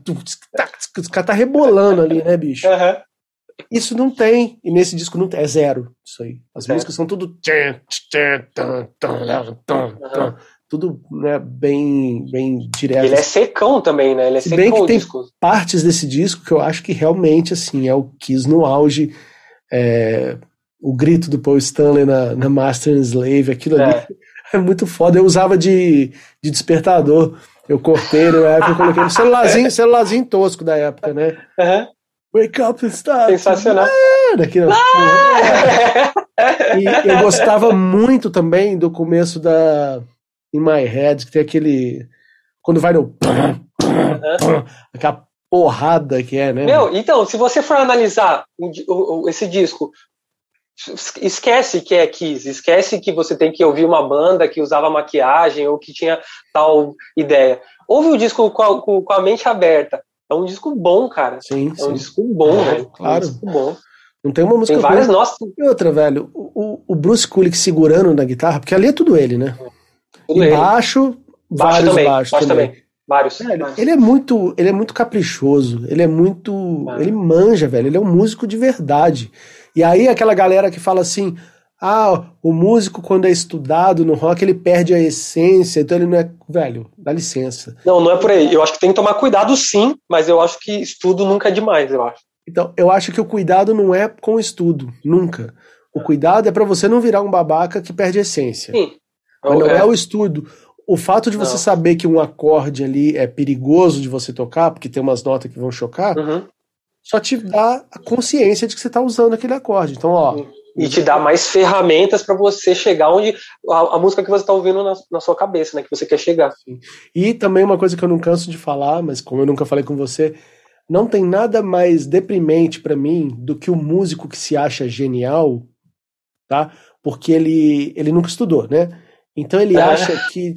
Aí ele faz um acorde, uma aranha lá, que ele É. acha que é dele, mas na verdade. É tipo, é um acorde invertido só, ou é um acorde que ele tirou a terça, botou aquele acorde com sabe? Velho, esse fica, e o cara acha que aquilo é dele, que só ele sabe, que É. é o segredo, é o molho especial. E Hum. quem estuda ouve e fala, "Hum, grandes coisas, isso aí tem de, aos montes. Não, sobre um, um parênteses, tem um vídeo que eu vi essa semana que eu chorei de dar risada. Depois que a gente estiver assistindo aí, procura, porque vale a pena. Hum. Chama Por que incompetentes se acham incríveis?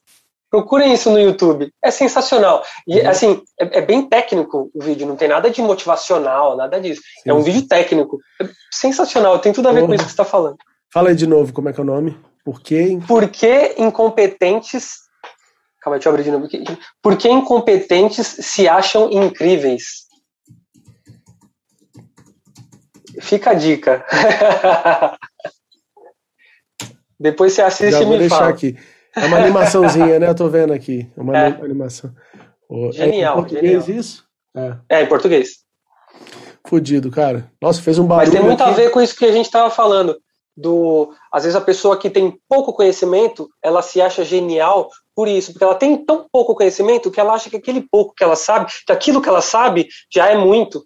E às vezes a pessoa que estuda muito, que tem bastante conhecimento, ela tem noção do quanto falta para ela saber de verdade ou quanto ela precisa estudar ainda. Então às vezes a pessoa que sabe mais acha que sabe menos e às vezes quem sabe menos acha que sabe mais. Sim. Então é, é muito E louco. um isso. outro efeito que eu até achei que você ia tocar também, que é o seguinte: o cara que sabe muito, ele às vezes também despreza a beleza de uma coisa.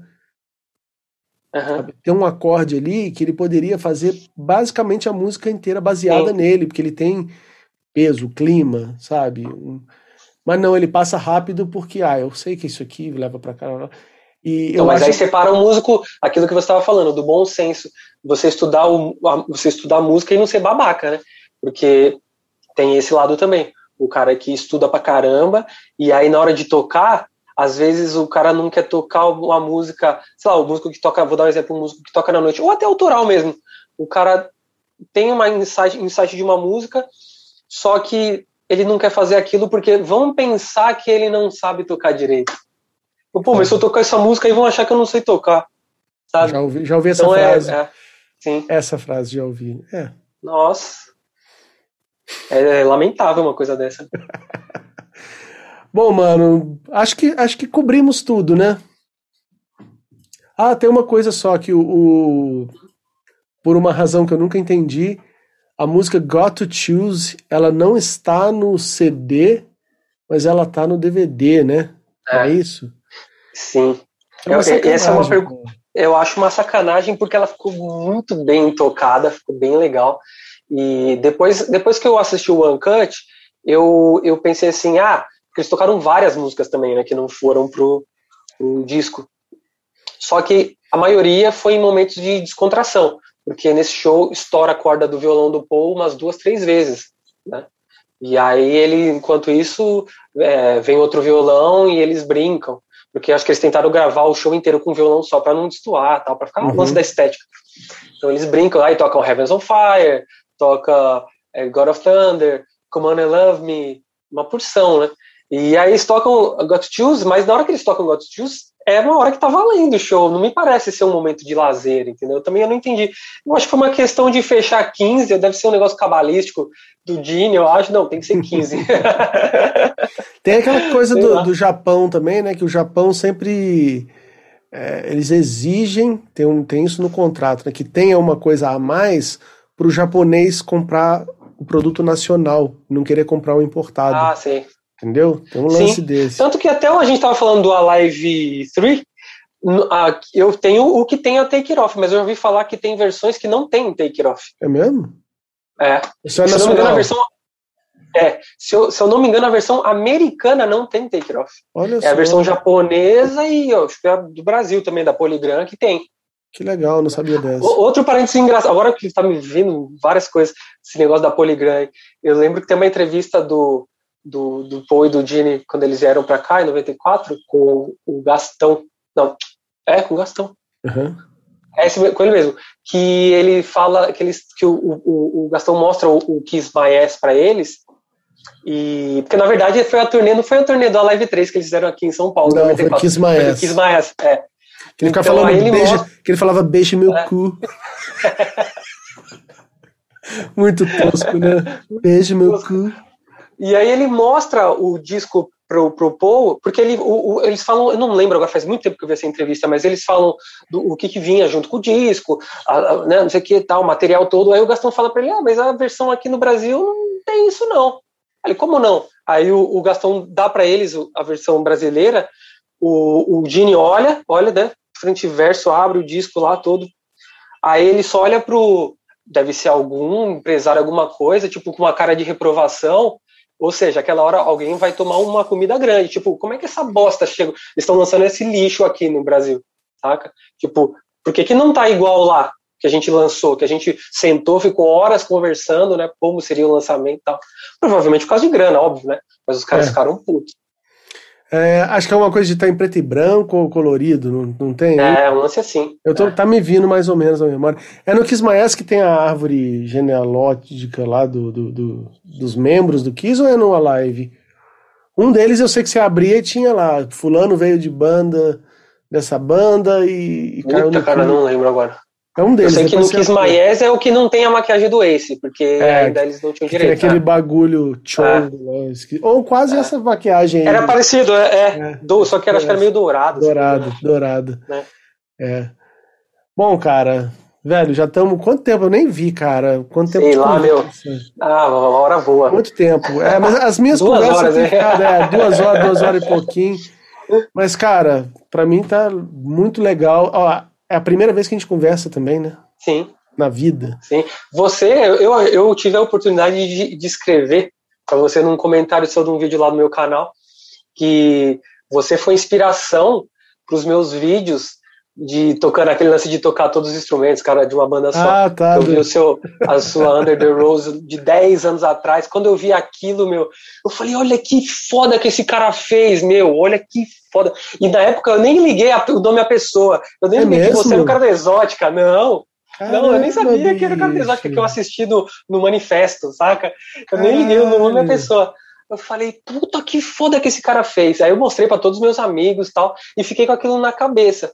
Aí depois de alguns anos eu consegui ter equipamento para fazer aquilo, né?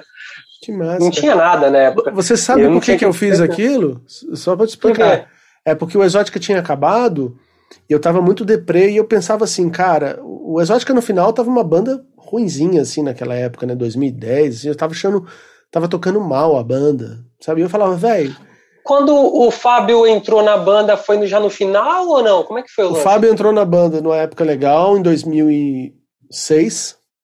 Vocês fizeram Aí... o auditório lá da, da MT. É, que é aquele show eu que toquei é... com a minha banda, na minha banda autoral naquele auditório. Eu, toquei, eu toquei um ano antes, eu toquei em 2005 ou 2004, não lembro. É mesmo? Foi por aí. É. Lá era bacana, né? O som Sim. bom e tal. Então, ali ele tocou, e depois 2007, 2007, final do ano, a banda meio que acabou sem avisar para ninguém. Em 2008, uhum. quando a gente voltou, a gente voltou sem ele. E sem a Gabi também, que era baterista na uhum. época. Aí a gente continuou, ele voltou em 2009 e aí ficou até. Aí 2010 ele saiu. Ele tinha lá uns lances, não se dava muito bem, ele e o Marcelo, eles tinham umas divergências é. lá. Mas eu sei que no final eu tava achando tudo muito tosco. E eu cheguei num momento que eu falei, velho, mas vamos lá, será que é tosco por causa dos outros ou por minha causa, né? Porque eu sempre acho, pô, eu sempre tive, né? Você sabe, quando a gente leva a música a sério, a gente é fã da gente mesmo. Entendeu?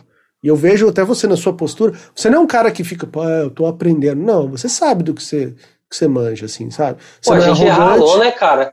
Então, mas a gente ralou, né, cara? Eu sei, lógico, tem isso que você falou também. É, o lance de ser arrogante, eu acho que não tem sentido também. Porque é, eu, as pessoas, eu, eu, eu gosto de estar com as pessoas, eu gosto que as pessoas vejam o meu trabalho. Então eu não vejo sentido nenhum eu querer ser maior que ninguém. Tanto que tem o lance do cover, que uhum. o pessoal às vezes confunde. É, tem muito músico que acha que ele é o artista fora do palco. Então não existe isso para mim. Já, já aconteceu de acabar shows nossos, eu sem maquiagem, e a galera pedir para tirar foto comigo. Aí eu falo, não, tudo bem, eu tiro, mas por que, que você quer tirar foto comigo, sabe? aí, não, mas vamos aí. Eu falo, não, vamos, tal. Aí, ah, mas faz biquinho. Eu falei, não, mas eu não sou Eu sou o Luigi. Que foda, hein? Que situação. Mas é, o lance. Mas do... tem isso mesmo. O lance. Ah, então, seguindo lá, eu tava te explicando que. Uhum eu precisava mostrar para mim que eu era tão bom quanto eu achava que eu era. Então, eu falei, se fosse só o Daniel tocando bateria, baixo, guitarra, cantando, seria do jeito que uma qualidade tão boa quanto uma Zumbitos, por exemplo, que eu achava eles uhum. né, foda, era, uma, era um conjunto. E o Macacos também, que era a banda de música autoral deles, era uma banda perfeita, assim, todo mundo tocando muito bem. Falei, eu sou desse nível, assim, eu sou um cara que consegue fazer um negócio sozinho, Aí eu fui fazer aquilo. E naquele vídeo não tem truque nenhum. Não tem emenda, não tem uhum. assim. Eu toquei todos os instrumentos como se fosse um show. Se eu pudesse, na época, colocar telões, assim, né, eu tocando, ia ser isso. Uhum. É como se eu estivesse tocando replicado para ver como que seria o resultado. Só que eu me dediquei pra caramba, né? Tirei tudo Sim. certinho e tal. E até a parte do coral lá, que só depois que eu Não, tava fazendo a música. Demais quando eu tava no meio da música, porque eu falei, essa música é fácil de tocar na bateria, no baixo, uhum. nas guitarras, até o solo é fácil, né? É uma música tranquila de cantar, beleza. Uhum. Aí quando eu falei, cara, eu esqueci dessa porra desse coral gigante. Um coro. Aí eu fui fazer o coro com. São 28 canais ali, eu lembro que eu contei, 28. Mas tudo dobrado, né? Tipo, várias uhum. da mesma voz. São quatro Sim. linhas. Na verdade, duas e depois eu oitavei para baixo, assim. Eu coloquei até mais coisa que tem na do Kiss. Mas aí eu fiquei mó orgulhoso daquilo, né? Porque era uma coisa de verdade. Era eu, eu ah. falei, ah, eu sou capaz. Se fosse quatro caras com a minha seriedade, com... aí ia ah. rolar. Ia ser, ia ser Eu esse... tive essa mesma sensação na minha Every Time I Look at You. Que é você também tocando? É. é. E foi, e foi desse, desse jeito também. Eu falei, não, eu vou tocar pra valer inteira, todos os instrumentos e vamos pro pau. É, é o take que vai, entendeu? E aí foi, saca? Tipo, aí o resultado. E, e, eu tive esse lance que você teve com o coro, eu tive com as cordas. Que eu lembrei, falei, putz, no, no acústico tem uns violinos. Eu falei, e agora? Aí eu tenho um controlador da, da Korg aqui, e aí eu fiz no, no controlador tal. Mas eu tive que aprender todas as linhas dos, dos, dos violinos, dos cellos que tem. E era muito louco, porque conforme eu ia estudando, aquele, aquele esquema que você falou, né? De peraí, eu vou ouvir a música agora, eu só vou ouvir a, as cordas. É outra música, né, cara? É, você é. entra em outra música e fala, nossa, que lindo isso, meu Deus do céu. E quando eu ia estudando, ia gravando, aí eu dava um play e ouvia, eu me emocionava, saca? De ouvir o que eu tinha replicado. Eu falei, meu, eu tô conseguindo fazer o arranjo que o maestro fez e tá lindo, saca? Você Sim. começa, você fala, meu, ficou maravilhoso isso, está demais. Você então, fica fã de você mesmo. Muito o processo. É. E você curte o processo, é demais você curtir o processo, é, é gostoso curtir o processo. É Saca? Dá muito trabalho. Quem assiste não tem noção. Acha é. que a gente faz numa tarde. Todo, tenho certeza. A maioria das pessoas que assistem lá, às vezes dá o like lá ou não, fala, ai, que bonito, legal, gostei. Acha que você perdeu uma tarde fazendo. Meu, isso é semana fazendo. Se você pegar para valer, é uma semana no mínimo. É, né? Você pegar direitinho tudo, as nuances, é foda. E o seu vídeo, foi ali que eu, que eu, que eu tive esse, essa vontade de fazer. Eu falei, meu, que legal isso. Saca? Aí demorou um tempo porque eu não tinha equipamento para fazer, eu não tinha as coisas, não tinha, não sabia gravar ainda, não sabia fazer nada. Uhum. Aí foi passando o tempo, fui né, aprendendo a, a gravar, gravar minhas coisas porcamente e tal. Mas precisa disso também, a gente pegando o jeito. Aí conforme eu fui melhorando aqui, comprando uma interface ali, eu falei, meu, acho que agora dá para fazer igual aquele vídeo do Daniel. Aí eu fui fazer. Aí, meu, fui, fui vendo que dá um trabalho da porra. Falei, meu, vale a pena. Mas é muito gostoso, é muito gostoso. E fica, né? Isso aí fica. Tem gente que me conhece até hoje por causa daquilo ali. Ou que respeita. O Bruce viu o vídeo. O Bruce é viu, viu os vídeos. E aí, o que, que ele viu? E foi engraçado. Esse, ele já viu, depois desse, ele já viu os outros também. Mas esse foi a primeira vez que ele entrou em contato comigo as pernas tremeu, né? Porque eu tava, eu gravei e tal, postei, fiquei tudo empolgado, divulguei no Facebook, mandei pra galera, falei, gente, olha aí, meu, dou um trabalho do caramba, vê aí se vocês gostaram tal. Galera elogiando e tudo mais. Aí, ok, eu nem, tinha, nem imaginava que podia chegar no cara esse vídeo. Postei no Facebook e tal. Quando, aí a gente estava fazendo show pra caramba essa época, a gente fez uma, um, uma viagem pra Bahia, a gente estava fazendo shows da Bahia, a gente ficou, acho que o Felipe até falou com você de Comanda, Ilha de Comandatuba, lá na Bahia, que a gente ficou duas, tipo, 20 dias lá fazendo shows no resort lá, foi bem legal. Eu sei que estou num dia no meio de um jantar lá, celular na mesa aqui, jantando, conversando com o pessoal, dando risada, plim, celular. Aí eu vejo mensagem em cima, Bruce Kulick, Facebook. Falei, Diz assim, ó, sabe que você, você segura na cadeira e fala, o que, que, que é isso? Falei, será que é, é, fake, né? Então, algum, algum fake tá me adicionando, alguma coisa assim, né? uhum. né? Na hora você pensa isso, né? Aí eu abri lá, falei, eu só olhei pro lado e falei, meu, Bruce me mandou mensagem. Que Bruce? Os caras falaram. Bruce Kulick. Aí eu abri lá, o Bruce Kulick elogiando, falando que achou demais, meu, parabéns, da onde você é, tal. Meu, ele adorou. Aí eu, caramba, aí eu já printei assim, tipo, falei, meu, já mandei print. Você sabe que o Bruce ele é esperto, né? É porque ele é, tocou é. com o Sebastian Gava. Então ele já tá de olho no você, hum. cara. Sim, ele perguntou de onde eu era tal. Agora Game Rock and Roll Tio também que mandei pra ele. Aí eu perguntei, tá bom, solo, Bruce, não sei o que, mandei pra ele, ele curtiu. Tem, tem uma, uma, só. Eu fiz um, um. Eu lembrei agora de uma coisa que aconteceu. Eu toquei uma música, naquele canal lá meu que eu fiz essa música do Kiss, eu fiz uhum. uma outra que é de uma banda que pouca gente conhece aqui, que chama Wishbone Ash, e uma do Todd Rundgren. Aí depois eu parei. Falei, ah, deixa pra lá, esse canal só serve para isso, assim, tem três coisas lá e eu nunca deletei. Mas dessa outra uhum. banda, desse Wishbone Ash, que é uma banda que. A banda que inspirou Iron Maiden, todas as bandas que fazem guitarrinhas. É, como é que é? As guitarrinhas dobradas lá em terça e tal. Dobradinha assim. Tudo vieram dali, mesmo. E eles falam nas entrevistas. Aqui ninguém conhece aqui, então é um nome que evapora. Mas eu sou muito fã dessa banda, eu fiz lá uma música nesse mesmo esquema, só que é de 10 minutos, instrumental, e eu tirei todos os solos, nota por nota mesmo. Era toda com solo de guitarra, para cima e pra baixo. E aí um cara da banda também, que é o chefe da banda, o cara me mandou, chama Andy Powell, ele me mandou uma mensagem, ele fez a mesma pergunta que o Bruce logo de cara de onde você é. De onde você é. Eu fiquei, porque, cara, eu falei, Brasil, legal, a gente gosta de falar, né? Pô, uhum. Acho que o cara vai achar legal que é do Brasil. Meses depois, aparece um cara com um guitarrista novo na banda. Tipo, um cara... hum, o cara tava procurando, velho. Tava procurando, né? Tava procurando e ele se empolgou todo, me elogiou pra caramba. Imagina se eu falasse, ah, eu moro na Inglaterra aí, do seu lado aí. É. O cara sempre falou assim, vamos se encontrar em tal lugar. É, é, é, me dá só um tempinho que eu vou. É. Certeza. Mas ó, fica esperto, hein, cara, que o Bruce ele não é bobo, não. Passando ah, se ele quiser fazer um som, tamo aí. me chama para participar de um teclado lá, se precisar.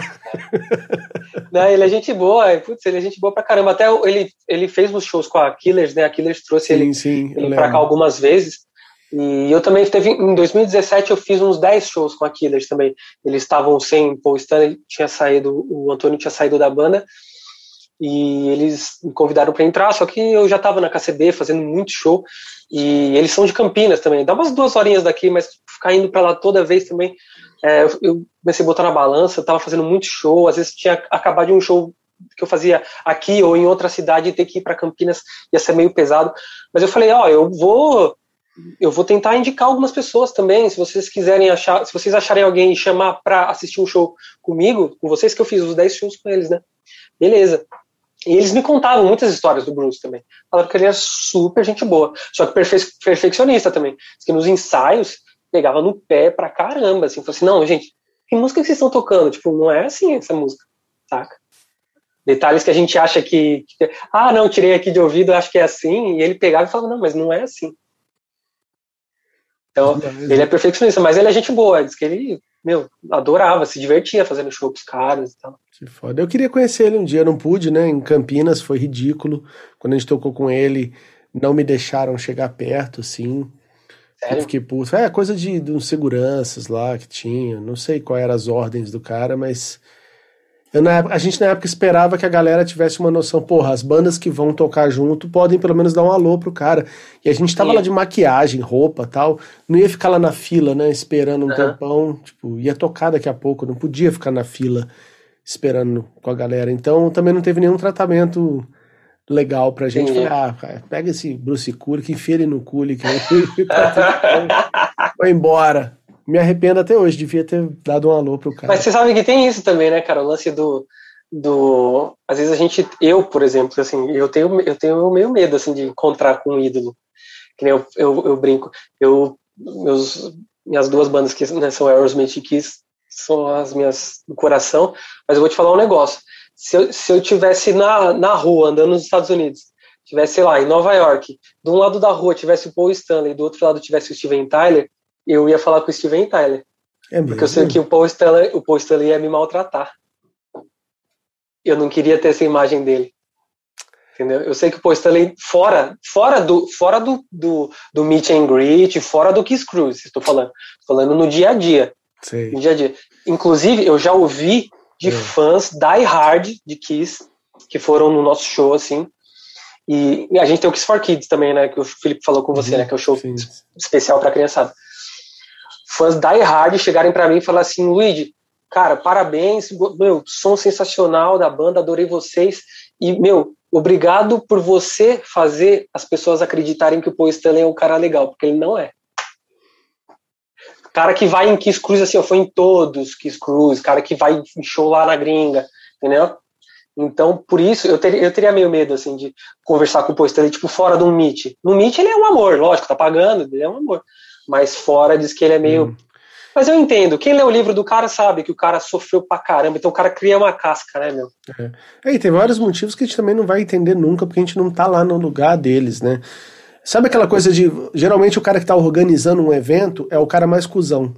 Porque ele, na verdade, tudo passa por ele. Ele precisa estar tá atento a tudo. Então, enquanto você é. tá com a cabeça boa para ir trocar uma ideia sobre uma música. Ele quer que. Cara, eu preciso ver se, tá, se chegou comida pro pessoal do som. Eles estão é. putos comigo, estão com fome, entendeu? E você tá querendo falar de banda, dá licença. Cara, daqui a pouco eu venho aí, entendeu? É assim. Sim.